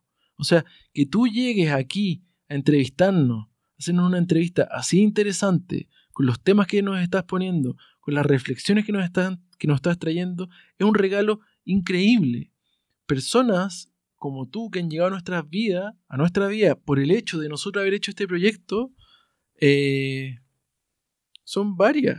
Y es alucinante tener como la oportunidad de que te lleguen como mensajeros de la vida, de decirte, mira lo afortunado que eres, mira el lugar donde estás, como a recordártelo. Cuando tú dices como, eh, los admiro o algo así, para mí es como, wow. O sea, a través de nuestra bandeja de mails han llegado invitaciones como la tuya, han llegado invitaciones de reyes, de presidentes, a dar charlas, a premiaciones, a conocer el mundo, a ir a China, a ir a Rusia, a ir a conocer gente muy interesante. Eh, Yo estoy profundamente agradecido de la oportunidad que nos tocó y yo creo que, eh, no sé, yo creo que nunca eh, vamos a terminar como de darnos cuenta de lo que significa. Porque por un lado está como todo este impacto que se puede ver, lo vemos todos los días en las miles de visitas que tenemos. 500.000 o 400.000 arquitectos todos los días que se conectan. Millones de páginas vistas. Eh, personas de múltiples idiomas que nos mandan mail que gran parte de las veces ni siquiera entendemos. Cartas de agradecimiento. Es como muy intenso, es muy interesante. Pero además de eso, tener un equipo de personas como el que tenemos aquí y repartido en el mundo, de entusiastas, de personas muy motivadas por trabajar aquí, por hacer Arc Daily, personas con mucha energía, jóvenes, dispuestas a hacer prácticamente lo que sea por cumplir la misión, por hacer lo que estamos haciendo, es un lujo, es un lujo, es una bendición, eh, es una suerte. eh, estoy profundamente agradecido. Lo que tú comentabas al principio de que cuando em- empezaste a entrevistar a las personas de Endeavor en México, como que te cambió tu forma de eh, ver un poco la vida. Y te pregunté por qué y tú dijiste, eh, porque hay mucho propósito. Es como, da muchas ganas de trabajar en una de esas empresas, mucho más que en una empresa grande. Para nosotros Endeavor fue y ha sido muy importante también un poco por lo mismo, porque tuvimos la gran suerte de haber sido seleccionado en Endeavor y a partir de ese momento te empiezas a rodear de personas que se mueven en gran parte por propósito, por ganas de hacer cosas, ya sea un gran vacío interior que están tratando de llenar haciendo una gran empresa, pero muy interesante eh, tener como contexto o estar rodeado de personas que son muy apasionadas. La Linda Rottenberg, que es la CEO o presidenta de Endeavor y es la cofundadora, siempre lo dice. Dice, para ser emprendedor en Endeavor hay que estar un poco loco. Y yo creo que sí. Y yo creo que está bien estar loco. Yo creo que estar loco no significa perder los cabales, sino que significa estar como al borde de la campana de Gauss de cómo ves la realidad. Yo creo que eh, es un don ver la realidad un poco distinto. Como no creer tanto las cosas que la mayor parte de la gente cree. Que también es creer que lo que uno está haciendo es lo correcto. Pero mire cómo ustedes están diciendo que es este don, este locuro que dijo Linda Rottenberg, es posiblemente ella faltan algo allá, que esta locura viene de... Ustedes querían mejorar eh, su ciudad, punto. Fue mejorar la vida de personas. Cada persona este podcast que está hablando no está tratando de lograr algo que no tiene impacto para un ser humano. Nadie. Es como un hombre en México de salvar vidas con algo de, de como sismos. Alguien con biotecnología para salvar vidas en todo el mundo. Como gente como aquí con biotecnologías la gente quiere ayudar a la humanidad. Nadie está tratando de buscar plata, todos tienen un reto y, yo pensé la locura viene de, no es, ¿cómo explico? Nadie está tratando de ser loco, solamente es algo más importante de uno, que se esfuerza uno conviértese, en, loco para lograrlo. Pero nadie está, es como coraje inconsciente haz algo porque tú crees algo en al final, uh, este fue un poquito loco, tiene razón, dos chicos haciendo eso, ahorita estamos impactando un mundo. Claro, y a los locos no les importa. Una de las gracias de los locos es que justamente no les importa que el resto piense que están locos. Claro, a, lo que les, a los que les importa es a los otros. Pero cuando están locos, la mayor parte del tiempo eh, estás disfrutando tu locura o tu invento, lo que sea. Para mí hay un caso bien paradigmático que es eh, Giordano Bruno. ¿Conoce Giordano Bruno?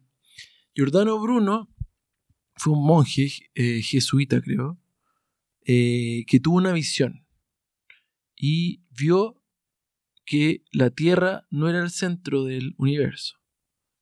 En un momento en que la iglesia sí decía de que la Tierra era el centro del universo. Entonces él tuvo esta visión mística eh, y la empezó a compartir. Y la iglesia le dijo, oye, tú no puedes estar diciendo esto porque eso es pecado. Estás pecando y eh, lo que estás haciendo es muy peligroso. Y él decía, pero no estoy haciendo nada, o sea, lo que estoy haciendo es simplemente compartir eh, lo que vi. No estoy diciendo si está bien, está mal. Lo que estoy diciendo es compartir lo que vi. Trataron de hacer de que se arrepintiera y no se arrepintió. Finalmente, eh, Giordano Bruno fue quemado en la hoguera por eh, hereje, por ir contra el conocimiento eh, de la iglesia de esos momentos. ¿Y qué estaba haciendo Giordano Bruno? Fue tildado de loco, absolutamente, porque estaba bajando una información que estaba quizás muy avanzada para su época, estaba totalmente fuera de contexto. Pasó un tiempo después, vino Galileo y Galileo eh, dijo lo mismo y a Galileo le, y lo comprobó más científicamente y a Galileo le dijeron, señor, usted se tiene que arrepentir o se va a ir a la hoguera. Y Galileo se arrepintió y dijo también, bueno, está bien, me arrepiento porque quiso conservar su vida. Entonces, uno podría decir de que para el momento estaban totalmente tildados de loco. Los vemos unos años después y eran las personas que estaban construyendo el conocimiento o que estaban bajando el conocimiento sobre el cual hemos cimentado nuestra civilización. O sea, no estaban locos, eran los que estaban más cuerdos de todo.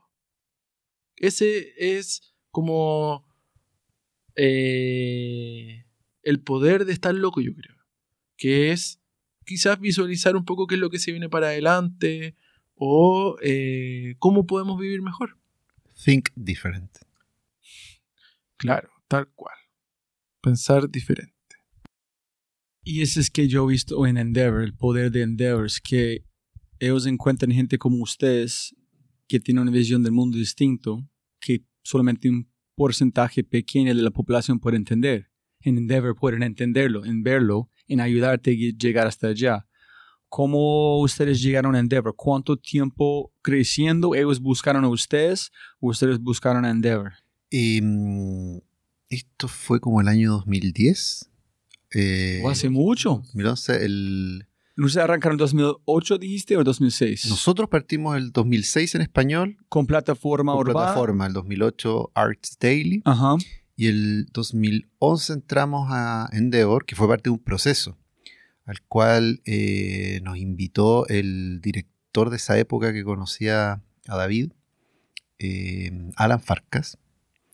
Dijo, ustedes chicos tienen algo interesante, ¿qué, qué les parece entrar en este proceso? Ustedes están creciendo, ganando plata. con Ya, ya teníamos el modelo de negocio andando en Ah. Chile, em, eh, ahí habíamos lanzado en inglés, estábamos eh, escalando.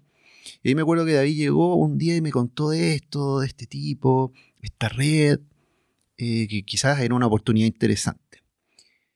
Y fue muy divertido porque nos sentamos en nuestra oficina anterior, yo me acuerdo era un día tarde, como a las 11 de la noche, ya habíamos hecho mucha cosa durante el día, ya hasta era como lo último que queríamos ver, y nos sentamos a ver cómo era la postulación en Endeavor. Era un formulario de preguntas, y cuando fue la primera vez que yo me vi enfrentado a responder la pregunta, ¿dónde te ves en cinco años más? Hasta ese entonces, ya llevamos varios años. Eh, habíamos ido a lanzar Art Daily a Nueva York, eh, teníamos esta plataforma que ya era la más visitada del mundo. Pero ¿por qué lanzaste Arc Daily en Nueva York? ¿Solamente por estar en múltiples como momentos de tiempo para seguir publicando constantemente o estar en el hub del mundo de innovación? Fue algo simbólico. Simplemente fuimos un día a Nueva York y nos sentamos en un café y apretamos publicar. Pero para nosotros era simbólico estar como en lo que de no pensábamos que era el centro del mundo de la arquitectura en esa época. Entonces, en el proceso de Endeavor, al tener que llenar este formulario, fue la primera vez que me salió esa pregunta. Y de ahí nos quedamos pensándolo bastante rato. ¿Y ¿Nunca ha platicado con David sobre, sobre este, dónde vamos a llevar este o solamente fue todo presente en tiempo real? eh, todo era presente en tiempo real y bastante inocente, porque como las cosas iban funcionando, íbamos como pisteando esto en tiempo real. Pero ahí nos hicieron esta pregunta que fue bastante importante. Nos hizo pensar un montón de cosas, eh, entender que esto es un negocio de tecnología, cómo íbamos a escalar, cómo iba a escalar el equipo, cómo iba a escalar la gente. Y vernos también enfrentados durante ese proceso a muchas cosas que no teníamos idea. Nosotros en el proceso de Endeavor aprendimos mucho. Nosotros decimos que fue como haber hecho nuestro MBA, pues nosotros no somos arquitectos y tenemos un cierto tipo de formación. Entonces, también quizás esa inocencia de no saber muchas cosas fue lo que nos llevó hasta ese punto, pero ahí aparecieron las preguntas que nos hicieron ser más conscientes y pensar más en el largo plazo. ¿Y ustedes han pensado que somos emprendedores en ese momento o solamente pensaron somos dos arquitectos armando una plataforma para divulgar información? Somos un grupo de personas pasándolo muy bien haciendo esto que está muy Ay, sí, entretenido. Sí, pásanlo bien. Pero ahí sí fue ser más consciente de lo que es ser emprendedor, de escuchar otras historias, de tener la posibilidad de preguntarle a otros sobre sus experiencias. eh, y nada, justamente lo que te ofrece Endeavor, que es esta red que es, es de apoyo y de conocimiento. Ahora me toca a mí decirte que eh, no te voy a decir que te envidio, porque no me gusta la envidia. Creo que eh, es un- una emoción que no me hace ni bien ni a mí ni a ti. Pero sí te voy a decir que admiro mucho lo que estás haciendo. eh, y me siento muy identificado como partimos nosotros. Porque partimos con mucha curiosidad. Y un día descubrimos que al hacer entrevistas podíamos ir a preguntarle a cualquier persona de cualquier cosa y que probablemente lo mismo que haces tú. Se manda un mail y como todos quieren ser entrevistados por esa cosa que llamamos ego, eh, y, y a nosotros se nos abrió una puerta muy interesante que fue el poder ir, a entrevistar a cualquier persona en cualquier lugar. Y una herramienta hermosa Claro, y lo que ha pasado con los podcasts también es muy genial también. Como eh, de que hay mucho conocimiento moviéndose. Eh, hay muchas entrevistas muy interesantes y hay muchos temas surgiendo muy inesperadamente porque justamente eh, el costo de hacer una entrevista ha bajado enormemente. Por hacer una entrevista en audio, te compraste el equipo y ya la subiste a cualquier lugar, es súper simple. Incluso, como lo hace Tim Ferriss en muchos casos, en una entrevista ni siquiera con las dos personas presentes. Llama por Skype, por lo que sea, y la entrevista sucede igual. Y lo que admiro, más que la envidia, es que tienes la libertad para hacerlo. Y para... No tienes que seguir una pauta. Puedes moverte mucho más libremente que si es que ya tienes una empresa. Con... Claro. Con años detrás con gente respondiendo a lo que uno está haciendo. en ese sentido, eh, te invito a explorar lo que más puedas esa libertad de movimiento, eh, que no es infinita y no es eterna. Porque todos los proyectos, en la medida que van avanzando, necesitan cierta estructura para seguir soportándose. Y esa estructura eh, otra forma de llamarlos es burocracia. Entonces, todos los proyectos necesitan una estructura, proceso, y se empiezan a burocratizar para poder sostenerse a sí mismos. Em, y me da la sensación que tu proyecto, por el tiempo que lleva y por la flexibilidad que tiene, todavía tienes como eh, una amplitud de movimiento muy, muy, muy, muy grande, que te permite hablar prácticamente lo que quiera. Pero ¿en qué sentido? Es que no sé, no hmm, voy a pensar, voy a masticar, marinar sobre Pero yo, yo tengo que inventar la palabra, yo no sé, me imagino en otro idioma existe la palabra. Cuando digo ser celoso o envidia de ustedes, no es, es la forma, por ejemplo, a ver ustedes dos, cuando arrancamos casi al mismo tiempo, ellos llevaron arquitectura en una forma, en su forma, sin ser conformista que tienen que hacer, en todavía estás viviendo desde este mundo tan lindo que es arquitectura en diseño. Yo dije que renunciar todo porque en mi tesis soy muy obsesivo, entonces yo trabajé en el diseño hasta el último segundo, no tenía nada de mostrar porque no pude parar ajustando tornillos y líneas de este. Y yo dije, rompió mi corazón, sé, nunca voy a hacer esto otra vez. Y yo renuncié pensando la única forma de ser un star architect grande diciendo, no pensé que fue disfrutar el mundo a través de haciendo la misma cosa, pero de una forma diferente. Entonces, admiro mucho en, en celoso en la mejor forma, que es, wow, qué calidad que ellos vieron la luz cuando ellos solamente vieron como oscuridad. Son muy chévere que ustedes haciendo. ¿Y cuándo fue el último pitch en Endeavor? cuando hicieron el pitch pitch grande? Eh, bueno, tuvimos la suerte de que nuestro ISP, el panel de selección, fue en California. Entonces era un mundo quizás más cercano a la tecnología que otros ISP. Em, y fue un proceso bastante entretenido e intenso, porque son sesiones back to back con gente que eh, te está buscando dar vuelta a lo que estás haciendo, en el cual tú también tienes que tener una cuota de receptividad, pero también de ser eh, stubborn.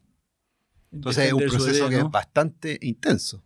Y ustedes están vendiendo una plataforma de arquitectura, no estás vendiendo la próxima tecnología, la próxima plataforma de, su web social, ni como algo médico. Pero a ojos de ellos era un marketplace B2B. Ah, ok. Oh, sí. ah, ya, ya, ya, ok. Tenía, podríamos decirle, un lenguaje común.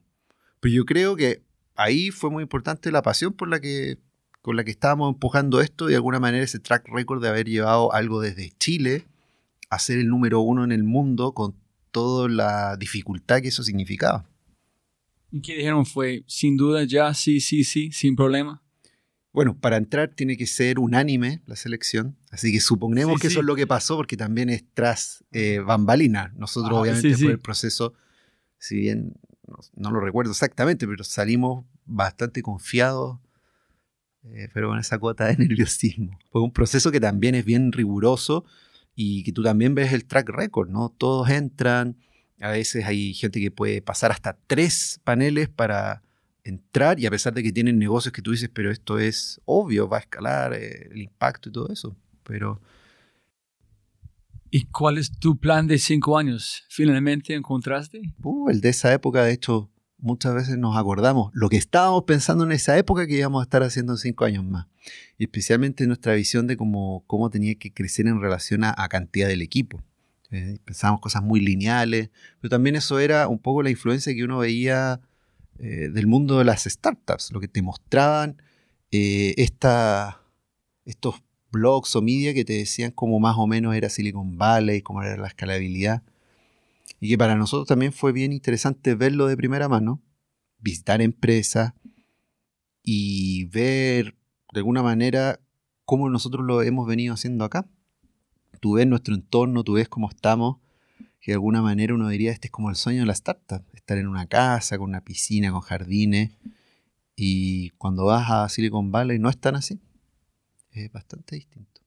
Y cuéntame si es algo interesante, yo tengo un quote en mi Twitter que es pegado allá que dicen, no me acuerdo exactamente cómo es, pero dicen,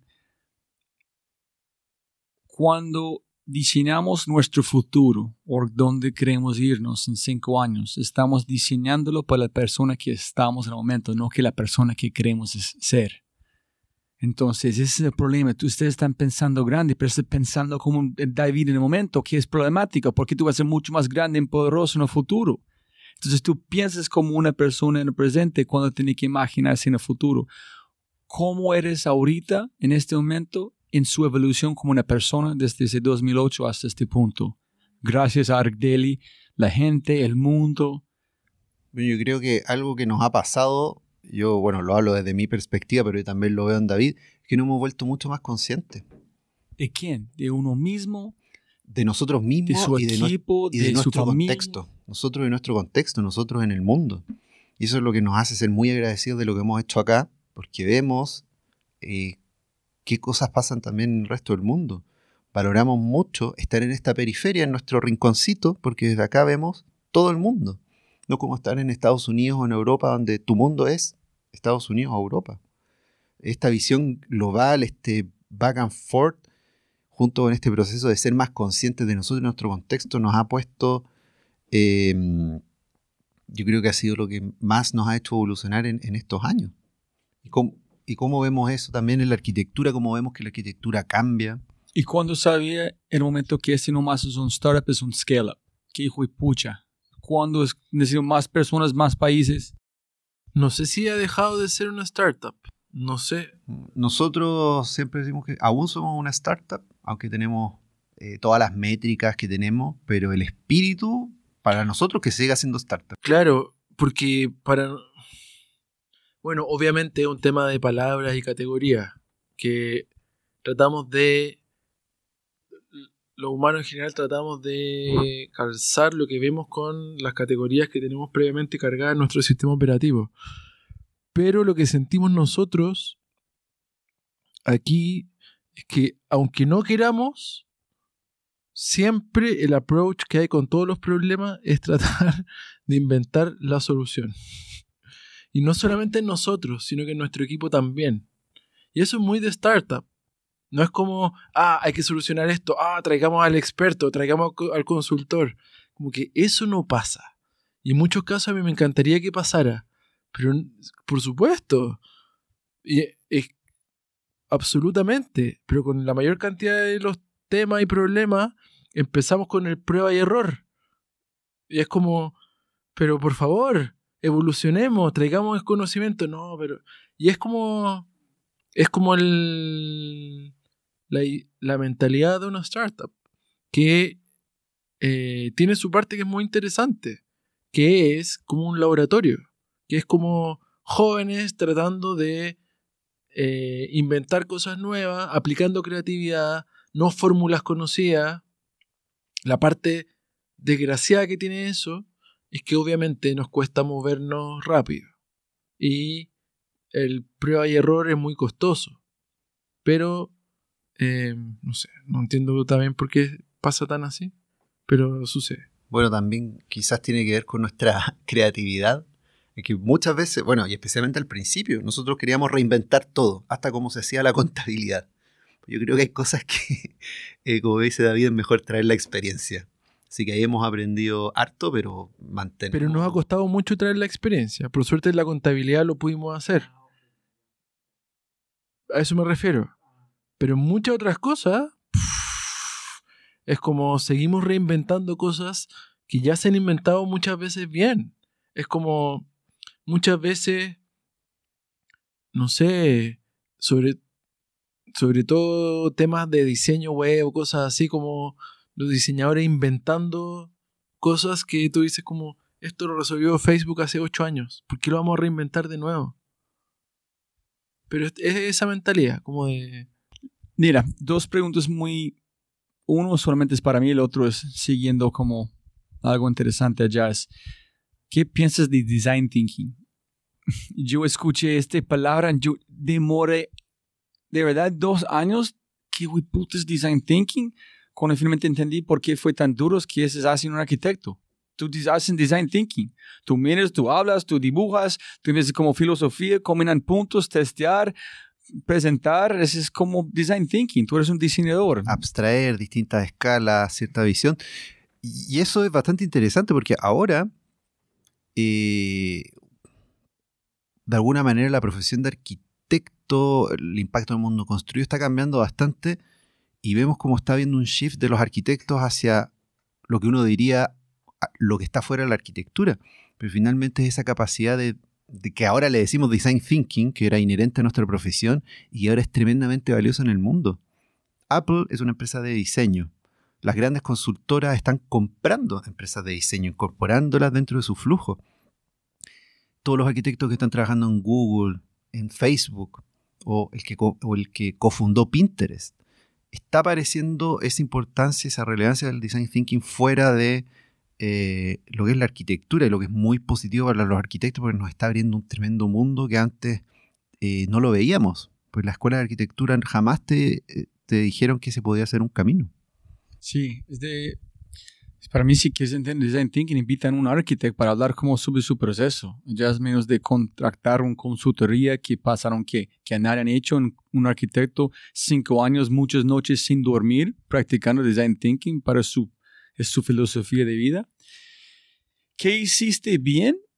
La mejor cosa que, que suerte hicimos este y que si puedes cambiar algo, cambiarías algo que ustedes han hecho que cambiarías. Yo creo que lo principal que hicimos bien es haber sido muy abiertos y muy receptivos cuando partimos con esto. Lo que nos llevó a salir al mundo y ver muchas cosas distintas y aprender a, conectarnos. Eso yo creo que ha sido como el gran acierto, que fue salir de, nuestra burbuja mental, ni, siquiera tanto física. Sí, y, y muy difícil de conservar, que es como la ingenuidad. Eh, que es como lo más lindo que tienen los niños. Los niños pueden aprender mucho justamente porque tienen muy pocos prejuicios. Tienen, saben muy poco cómo hacer las cosas, entonces tienen todo por aprender. Pero después, en la medida que vamos aprendiendo, eh, se nos va acabando esa posibilidad. Como en una frase de Bruce Lee, para poder llenar tu taza, primero tienes que vaciarla. Y eso habla de estar abierto lo que dice David. Em, y obviamente es muy difícil estar abierto cuando has experienciado muchas cosas. Eh, entonces, en todos estos años que llevamos haciendo Arc Daily, sin duda nos hemos llenado de mucho conocimiento. Útil o no, es conocimiento igual. Entonces, mantenerse vacío a lo nuevo es un ejercicio muy difícil. Sobre todo en una cultura como es la nuestra, que valora mucho el acaparar cosas, el tener cosas, el juntar cosas. Eh, y no valora mucho el sacrificar cosas, no valora mucho el vaciarse. Entonces, eh, poder mantenerse ingenuo en nuestra cultura es ser contracultural. Y ir contra la cultura siempre es difícil. Eh, entonces creo que para mí también, como lo más... Uno de los valores principales ha sido como esa ingenuidad inicial que hemos tratado de mantener con el tiempo. Y la otra pregunta era como qué ha sido lo más difícil, creo. Bueno, con un poco con, como con esa filosofía que hablamos, en la que tú dices como que ganas de escribir esto en una página, eh, es muy difícil decirte que haríamos algo diferente, pues estamos muy agradecidos de todo lo que ha pasado y que nos ha traído hasta este momento. Em, no sé qué haría diferente. Mira, hay algo que lo bajaría algo muy, quizá un detalle, pero después lo puedo extrapolar a algo que podría haber sido distinto, pero no, no, no necesariamente. Quizás haber tomado como decisiones en una etapa temprana de fuera esta inocencia. Por ejemplo, haber registrado al Daily Punto todos los dominios del mundo. Lo fuimos haciendo como de manera incremental. De hecho, nos quedamos sin algunos dominios que nunca los pudimos comprar. Y cuando llegó ese momento fue como, como que había algo que nos te frenaba a hacerlo, pero seguías. Y ahí es quizá... Quizás pensar eso, pero no, no, no lo puedo A mí se me ocurre una, que es eh, haber creído más aún en nuestros instintos sobre todo en, por ejemplo, en nuestra relación con Facebook. Nosotros desde muy al comienzo intuimos de que no era bueno invertir tanta energía en Facebook.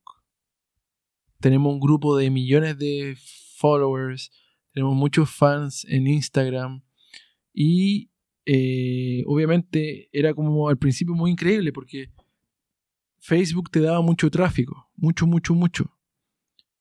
Pero con el tiempo lo fue quitando.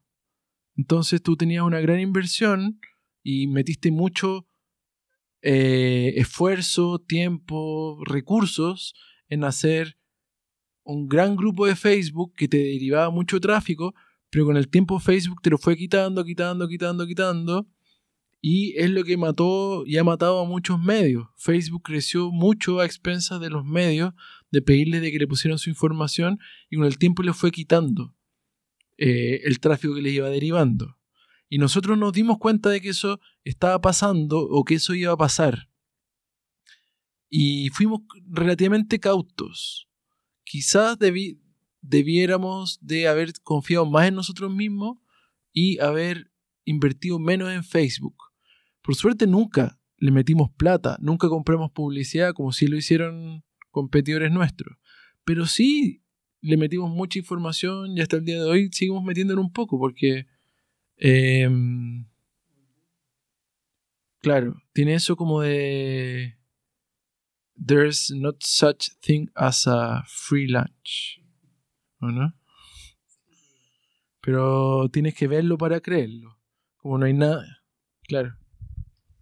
¿Cuál es tú, cuál admiras más en tu socio y vos para él también? ¿Cuál es la cosa que tú más respetas sobre ese señor sentado aquí? De todo este proceso de conocerlo, no puedo creer que ustedes todavía están aquí juntos, tranquilos, jamás, buena energía. Es eso, una gran aventura para mantener por tanto tiempo. Entonces, ¿qué admiras de él? Que Yo lo que admiro es su curiosidad, lo cual le ha generado una tremenda capacidad de aprendizaje. Y eso permite que esté constantemente trayéndonos conocimiento, eh, bueno, no solo a David, a mí también. Conocimiento de distintas áreas, de, desde distintas fuentes. Entonces esa curiosidad, para mí es un tremendo alimento. Yo lo que más admiro de David es su capacidad para aguantarme. Es algo, su tolerancia increíble y su eh, bueno, eso en realidad lo admiro. Eh, pero lo que en realidad más, más admiro de él, eh, admiro muchas cosas, muchas, muchas. Y yo creo que para estar tanto tiempo con alguien junto, hay que tener esa admiración, renovarla. Y lo que admiro es su capacidad de cambiar y de aprender. Y, no es primera vez que lo digo, siempre lo digo. Yo, yo admiro mucho cómo eh, va aprendiendo. Él al principio era como el hacker metido dentro del computador. Como muy tímido, ensimismado. Muy hacker. Y por lo que le ha, tocado en la vida, que es dirigir Arc Daily, es CEO de Arc Daily hace 3-4 años, le ha tocado cambiar incluso cómo se relaciona el mundo, dando charlas, entrevistas, liderando, claro, liderando una empresa. Eh, y eso es un cambio muy grande, muy notable. Y estar abierto a ese cambio yo encuentro muy admirable, porque lo que más le cuesta a las personas es cambiar. Eh, y nos, rigidizamos con los cambios, nos da miedo. Pero en él veo que eh, va con la frente en alto y, como el corazón abierto en eh, enfrentar los cambios con curiosidad y con ganas de, de cambiar, de como descubrir el misterio de la vida a partir de lo que le va llegando. Y eso yo lo encuentro profundamente admirable. Es un buen, es un buen, buen dato para un ser humano. Es que cada persona tiene un montón de potencial. Yo pienso, como energéticamente y todo. Y justo en un podcast aquí en Chile, hombre dijo, cuando separó de su socio, de cuatro años, cuando finalmente está funcionando la empresa, de asumir el rol de CEO en este fue un gran, fue muy triste, pero también una revelación para él que, wow, yo puedo hacerlo, yo puedo aguantar esta energía en, y sostener un sueño. Entonces, chévere que dijo este. Tres libros, o dos libros, o un libro que tú quieres recomendar a la gente escuchando. Filosofía, física, arquitectura. Mira, para mí, From Zero to One me, me parece un muy buen libro, porque al principio era mucho como lo de escalar la empresa, y me lo leí muy rápido cuando salió. Pero ahora me lo volví a leer y me hizo darme cuenta mucho del espíritu capitalista y el mindset norteamericano de manera más crítica. Eh, gracias a mis, eh, mi experiencia reciente, no sé, como que me ha tocado ver más el modelo europeo y ahí como que lo entendí. Em, y lo otro que me gusta mucho es Into the Plex de Google, que si bien es como una historia, eh, por lo menos como está contado en esa historia, tiene mucho de coincidencia y de tomar una oportunidad que me, se me hace muy cercano a lo que nos ha pasado acá, como eh, en esta construcción que ha tenido, como dice David, mucho de eh, inocencia, de saber qué oportunidad tomar o no. Por lo menos de la manera en que está escrita la historia de Google ahí, me, me inspiraba mucho. Eh, hay muchos, muchos libros que me gustan de muchos tipos. Durante mucho tiempo tuvimos la oportunidad de que nos llegaran, o hasta el día de hoy, que nos lleguen infinitos libros de arquitectura. sí. Eh, fue una gran suerte. Pero probablemente los libros que más me interesan son los que me abren la curiosidad hacia otras áreas del conocimiento, de la vida, lo que sea.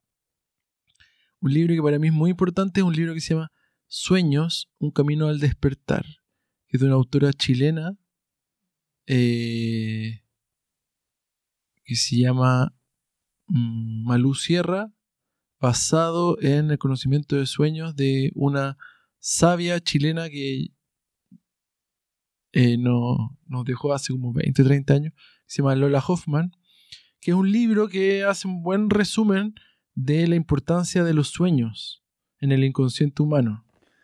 Pero cómo notarlos, cómo usarlos para conocimiento para uno mismo. Todo, todo, todo. Okay. Todo. En el lado más espiritual, en el más, lado más psicológico, el lado más científico. Es un libro que Tim Ferriss podría leer, yo creo. Eh, todo. Desde cómo hacerlo y básicamente un libro que uno empieza a leer y empieza a soñar y los empieza a interpretar. Está muy interesante. Eh, otro libro que me, me cautivó mucho, mucho, mucho, uno que se llama eh, Autobiografía de un yogi. ¿Lo conoces? De, de Yogananda. Increíble libro. Es la autobiografía de un yogi. Eh, que es Yogananda, que Yogananda es uno de los primeros yogis que fueron enviados de India a Occidente a esparcir este conocimiento profundo, estas tecnologías de Oriente para reconectar a los humanos. Em, Pero ¿por qué los dos? ¿Por qué son importantes? Primero los sueños en este libro. ¿Por qué? Los sueños, porque así como hablamos de tecnología y nos llama mucho la atención la tecnología que se relaciona a la electricidad, eh, los teléfonos, los computadores, los autos, los cohetes, las comunicaciones, yo creo que hay muchas tecnologías que no consideramos como tales porque no entran dentro de nuestro concepto de tecnología que tiene electricidad. Como por ejemplo lo es el yoga. El yoga para mí es una tecnología alucinante, alucinante, que permite que los humanos nos mejoremos, pero exponencialmente, amplifiquemos nuestras capacidades y una tecnología antiguísima que sigue evolucionando, que tiene, hay miles de tipos de yoga, kundalini, hatha, bikram, etcétera, etcétera. Personas lo toman, lo siguen evolucionando, funciona increíblemente, está creciendo exponencialmente en el mundo y permite mejorarnos como humanos, como personas, como especie. Encuentro que es alucinante. Y este libro en sí cuenta como la historia de este primer o de los primeros yogis que llevó estas tecnologías de India a eh, Estados Unidos. Y es muy interesante, está muy bien escrito está escrito por él mismo en autobiografía. Muy recomendable. Eh, y eso, ambos, por ejemplo el de los sueños, eh, los humanos so- soñamos todas las noches, pero no nos recordamos. Soñamos entre 4 a 7 sueños cada noche. Cada uno de esos sueños es un regalo de nuestro inconsciente para conocernos a nosotros mismos, para analizar qué nos pasó en el día, qué procesos subconscientes o inconscientes nos están pasando, pero como no tenemos el conocimiento sobre esta tecnología, es como que no existiera. Es como andar con un iPhone en el bolsillo y no tienes idea de que se puede cargar, encender y acceder al conocimiento de Internet. Por tener el mejor parque que hay, existe en su ciudad o no saber que existen. Entonces no existe. Absolutamente. Pero yo creo que con los sueños es mucho más radical. Porque es mucho, mucho conocimiento sobre uno mismo. Mucho. Imagínate despertarte y acordarte de seis sueños que tuviste la noche anterior. A mí me ha pasado muchas noches que me despierto y me acuerdo de cinco o seis sueños y puedo estar una o dos horas anotándolo. Y cuando lo anotas, te empiezas a dar cuenta de qué está pasando en tu inconsciente y además parte de esta tecnología es que no existe la, el lenguaje universal de los sueños. El lenguaje de los sueños es individual para cada uno.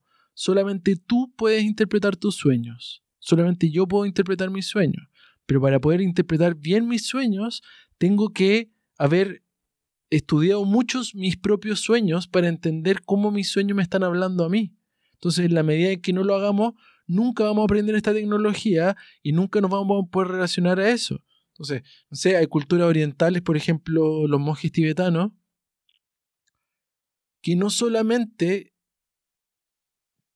pueden manejar bien los sueños lúcidos, sino que tienen un proceso de iluminación a través de los sueños. Entonces es como estudiar su propio idioma. Es como tiene que empezar a escribir para entender qué está escribiendo, cómo funciona, armar la conexión para finalmente... Es como cryptography, pero Eso para es. su propio ser. Absolutamente.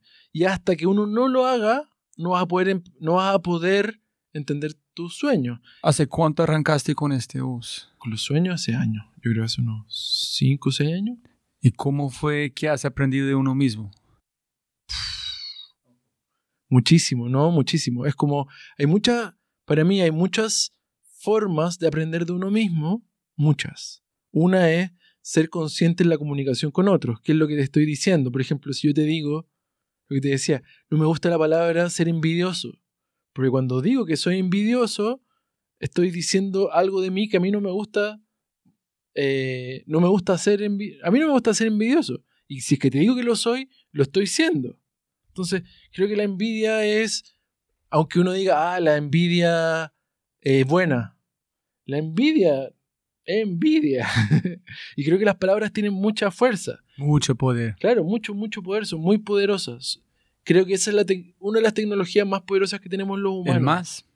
Mira que él, él hace como un código. Es, palabras en otra forma. Claro.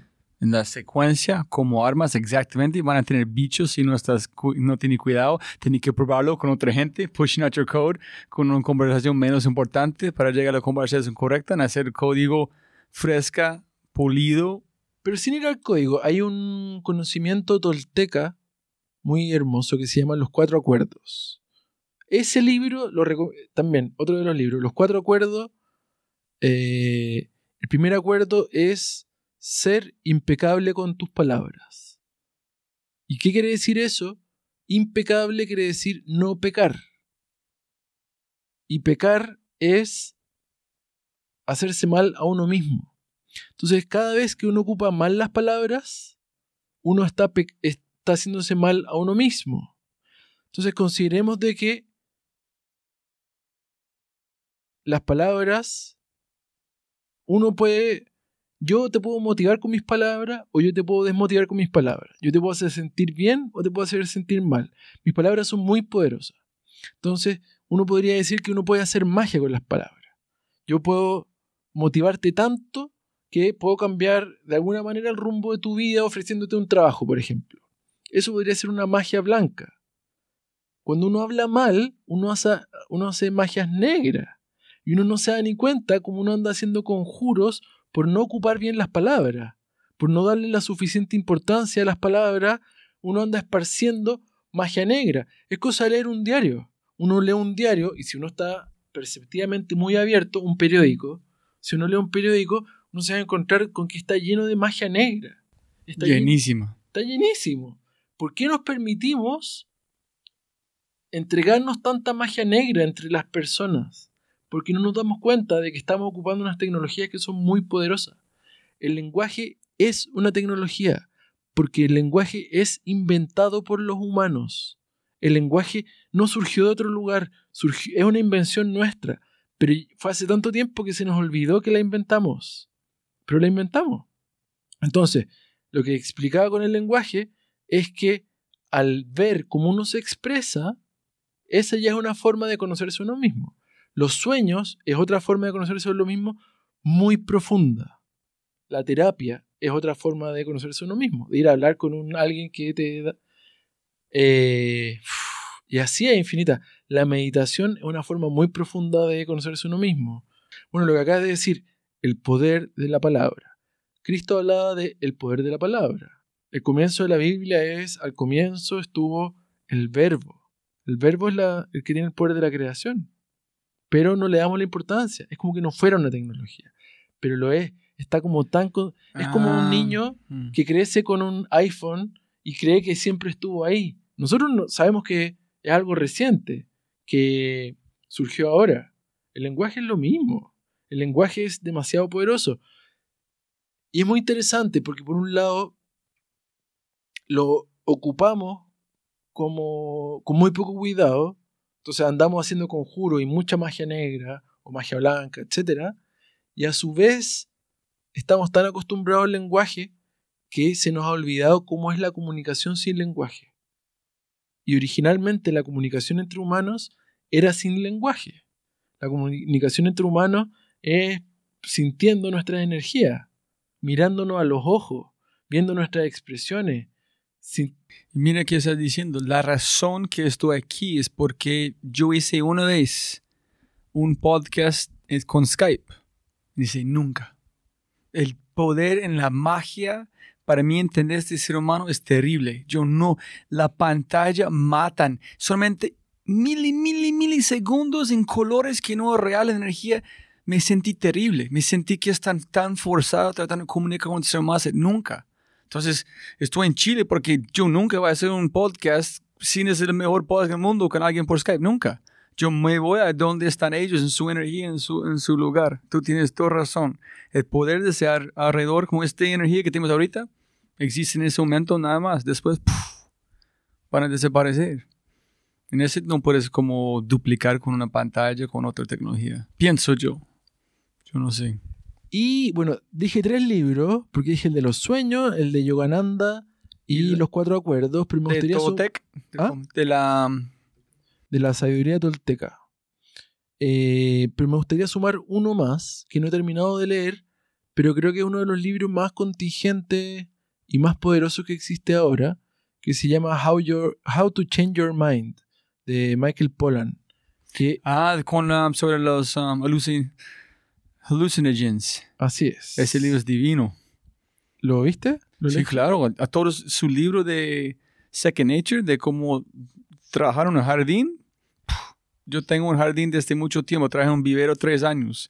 Crecer una, una planta es algo divino. En leer este libro hablando del poder de, de crecer algo, de cuidar algo, de tocar algo que es, tú no puedes entender que es vivo, pero puedes sentir algo, es... No, entonces yo leo todos los libros. Después de Omnivore's Dilemma, yo paré comiendo carne por un año.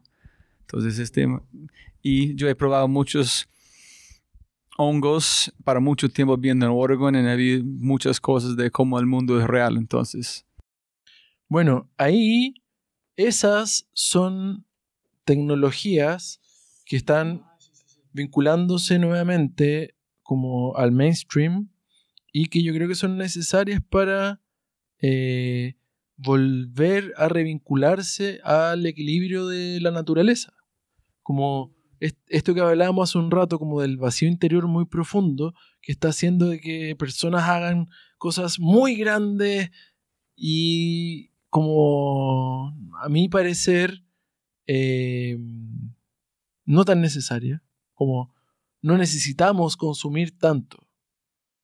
Yo creo que eh, estas tecnologías están haciendo de que, sobre todo los jóvenes, se den cuenta de que pueden eh, tener una mejor experiencia de vida sin consumir tanto, sin necesidad de, sino que cambiando su percepción, como cambiando una tarde en el parque como algo mejor que una tarde en el shopping center, ¿se entiende? Y es y la diferencia de eso es percepción. ¿Y qué es esa diferencia? En muchos casos, en culturas eh, donde mm, eh, la civilización ha sido muy persistente con sus formas alejadas de la naturaleza, eh, estas tecnologías que estamos hablando, que son las plantas, los hongos o las moléculas como el LSD o el MDMA, etc. Yo creo que para allá vamos. sí, no podemos llevar este, como a este punto muy lejos, pero eh, el mejor o peor consejo que ha recibido en su vida. Y este es contextual, porque a veces el mejor consejo pueden pasar en el peor momento, después es el mejor. Entonces, como quieras. Pero peor consejo que pude o no haber aceptado. Yo creo que los peores consejos que nos han dado ha sido eh, tráiganse Daily a Silicon Valley. Acá todo será más fácil. ¿Quién dijo este? Eh, muchas personas, eh, inversionistas de Silicon Valley. Pero Porque- ya estás en Silicon Valley, ya estás en todo el mundo, porque No, y por eso es un muy mal consejo y que nunca lo tomamos, porque estar acá en Chile nos ha ayudado demasiado, desde tener esta visión global del mundo a que también justamente no es tenerlo más fácil. Muchas cosas nos cuestan mucho más y eso nos pone en un training que es distinto. Y lo valoramos mucho y el, y el no haberlo hecho en una época temprana, cuando tampoco éramos muy conscientes, fue lo mejor, porque si no estaríamos en un contexto que es muy se enfoca mucho no, no solo en un mercado, sino que en una cultura. Y lo que nos quedó claro es que la globalización del mundo no va a ser exportar el modelo del mundo desarrollado. Y por eso yo creo que una de las cosas más increíbles que nos pasó fue cuando tuvimos clones chinos. Dijimos, ¿por qué tenemos clones chinos? Detengamos esto, pero lo entendimos. El futuro del mundo estaba allá, el futuro de la construcción, el futuro de la arquitectura, y ArcDeli era muy necesario, por lo tanto, habían clones. Y eso nos hizo radicalmente dar vuelta el mapa. ¿En ese es cuando lanzaste en Beijing, en este lugar? Qué chévere. Es muy lindo que dijiste, es muy importante, es la razón escuchar historias por la gente, mi audiencia, es que es, hay tanto poder distinto en América Latina que la gente no sabe. Art Daily no puede nacer en otro lugar. Tiene que nacer, yo pienso, en como es en este momento, en el sur del mundo, en un sentido. Rappi solamente pueden iniciar en un lugar caótico como Bogotá. No puede nacer en otro lugar. Tiene que nacer con los problemas, con la gestión. Entonces, el mal es el lindo. Y no hay oro donde otra gente vieron solamente problemas. En América Latina es hay un hombre en Guadalajara en biotecnología. Digo, el mejor lugar en el mundo para mí en biotecnología es en esta casa en Guadalajara. El costo es más barato, podemos mover más rápido, tenemos mejor talento mejor precio. ¿Por qué voy a Silicon Valley? ¿Gastar más plata? No, qué estupidez. Eso que muy chévere que tú dijiste este. ¿Y el mejor? Alguien han dicho, o no. Por eso hago un, un El mejor consejo eh, y que tiene algo que ver con esto, fue gracias a, mm, a, Endeavor en el proceso, tuvimos la suerte de conocer a Omid Kordestani, quien fue el primer CEO de Google, pero fue el que empujó el modelo de negocios de Google. Y nos dijo em, que debíamos seguir eh, los lugares donde teníamos la mayor cantidad de usuarios. Suena bastante obvio pero no lo era así. Y él nos dijo, nosotros el modelo de negocio de Google primero lo deployamos en Suiza y Japón. No, ¿Ustedes? no, no, no, ellos. Y eso fue lo que nos llevó a entender cómo, si bien nosotros simbólicamente lanzamos en Nueva York, fuimos al inglés para ser globales y estuvimos en un principio muy enfocados en lo que llamábamos un mundo desarrollado, fue entender por qué en nuestro tráfico China pasó a ser el segundo lugar con mayores usuarios ¿Por qué tenemos tantas visitas desde Vietnam? ¿Por qué tenemos tanta penetración en redes sociales, que además están medias prohibidas en Irán? Y eso nos ha llevado a darnos cuenta de dónde, no solo dónde están nuestros usuarios, sino por qué están ahí. Porque hay un desarrollo que era incipiente y que se venía y nos hizo poner nuestros ojos allá. Y no fue bibliotecas, no fue plata, su plataforma fue gratis, ¿no?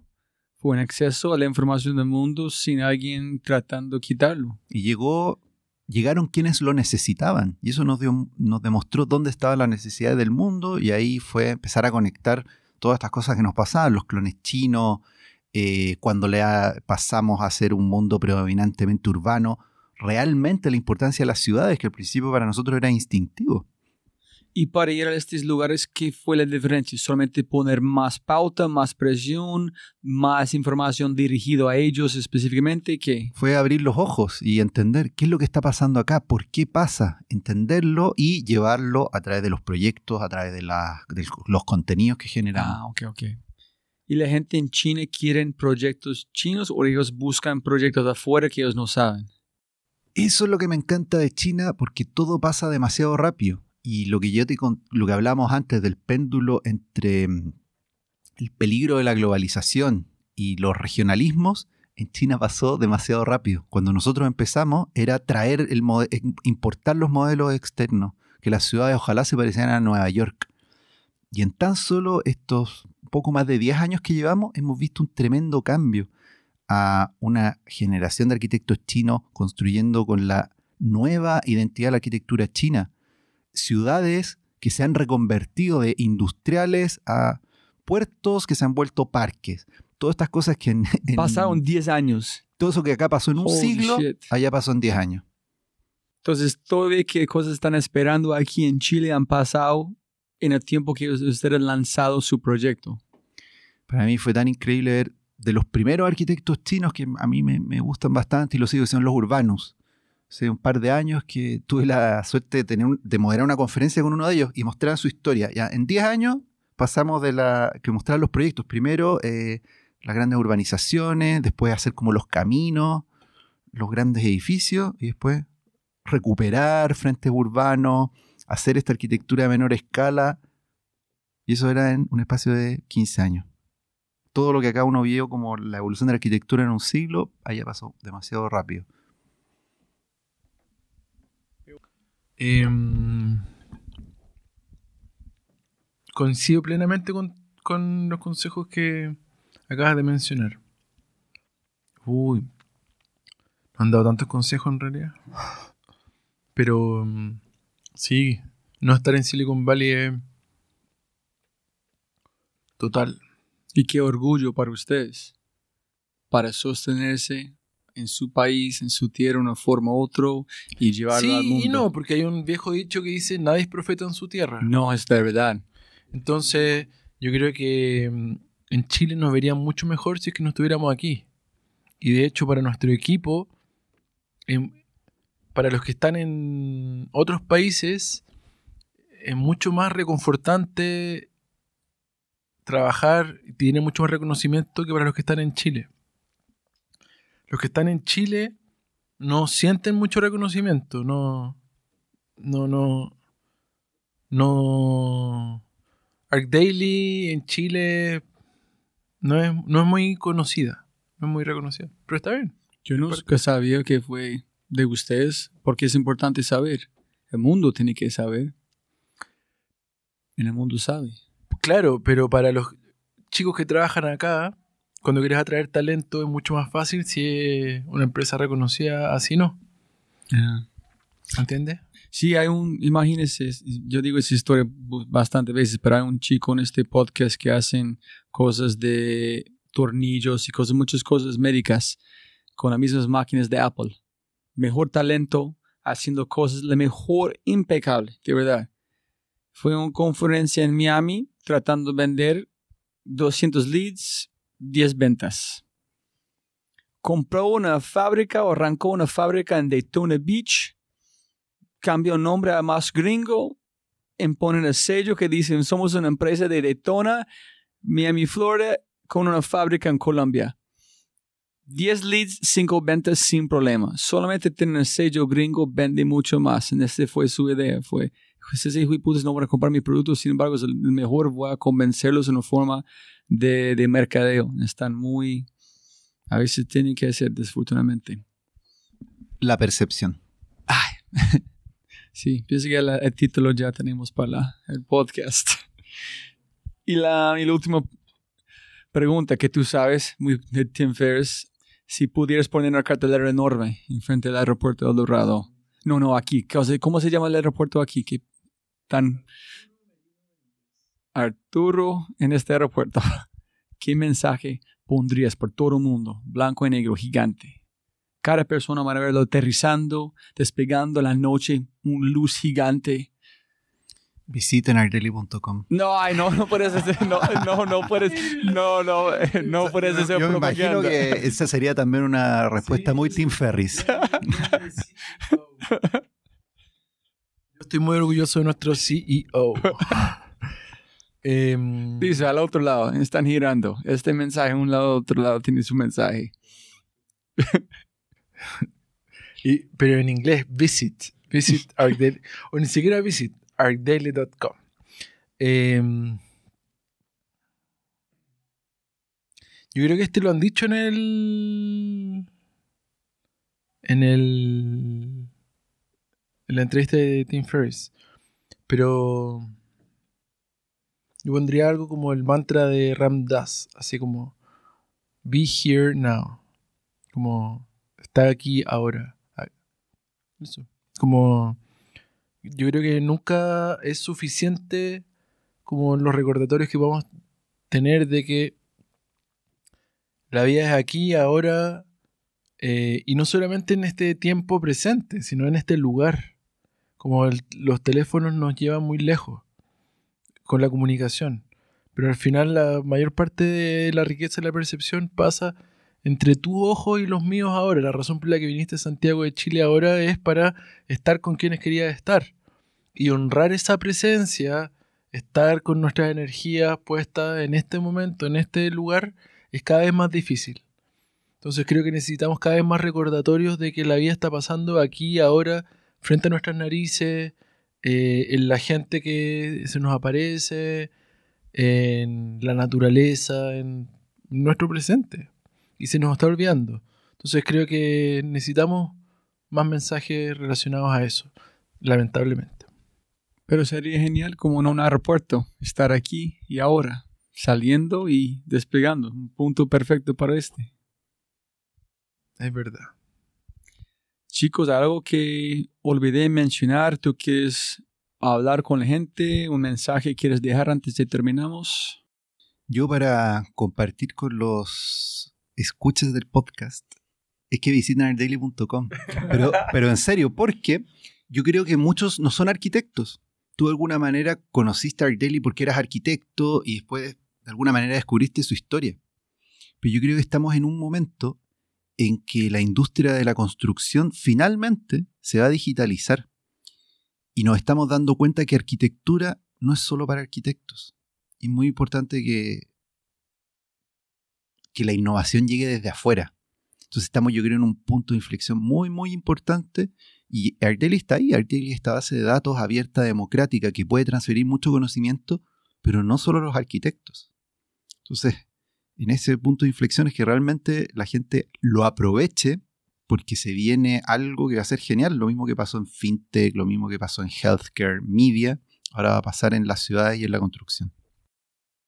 Sí, yo quisiera agregar relacionado a eso, bueno, no hablamos nada, nada, nada de eso, pero por el lugar en que nos toca estar, eh, viendo qué pasa con la arquitectura alrededor del mundo y esta convergencia entre hacer arquitectura, hacer ciudad y estar en Internet, nos estamos dando cuenta de que así como eh, Internet ha convertido a prácticamente cualquiera en un medio de comunicación o en un comunicador, como es tu caso, como es el de demasiada gente, como el de nosotros también, pasó que, no sé, pues imagínate, Instagram convirtió a cualquiera en un fotógrafo.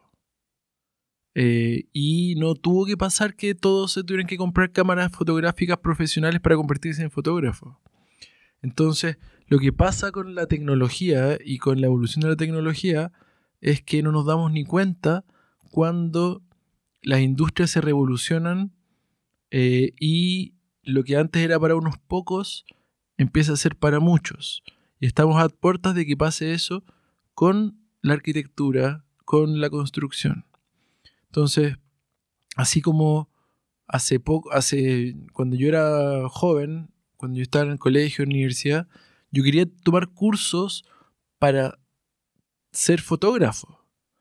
Pero ya no se necesita tomar ni cursos ni comprarse cámara y ahora somos todos fotógrafos y tenemos miles de seguidores que ven nuestras fotos. Pasó y pasó gracias simplemente a la evolución de la tecnología. Ahora está empezando a pasar y va a pasar con la arquitectura, el diseño interior, la construcción. Y va a ser muy interesante, o está siendo muy interesante, como cada uno va a poder diseñar y crear su propio espacio ya sea interior, ya sea una casa.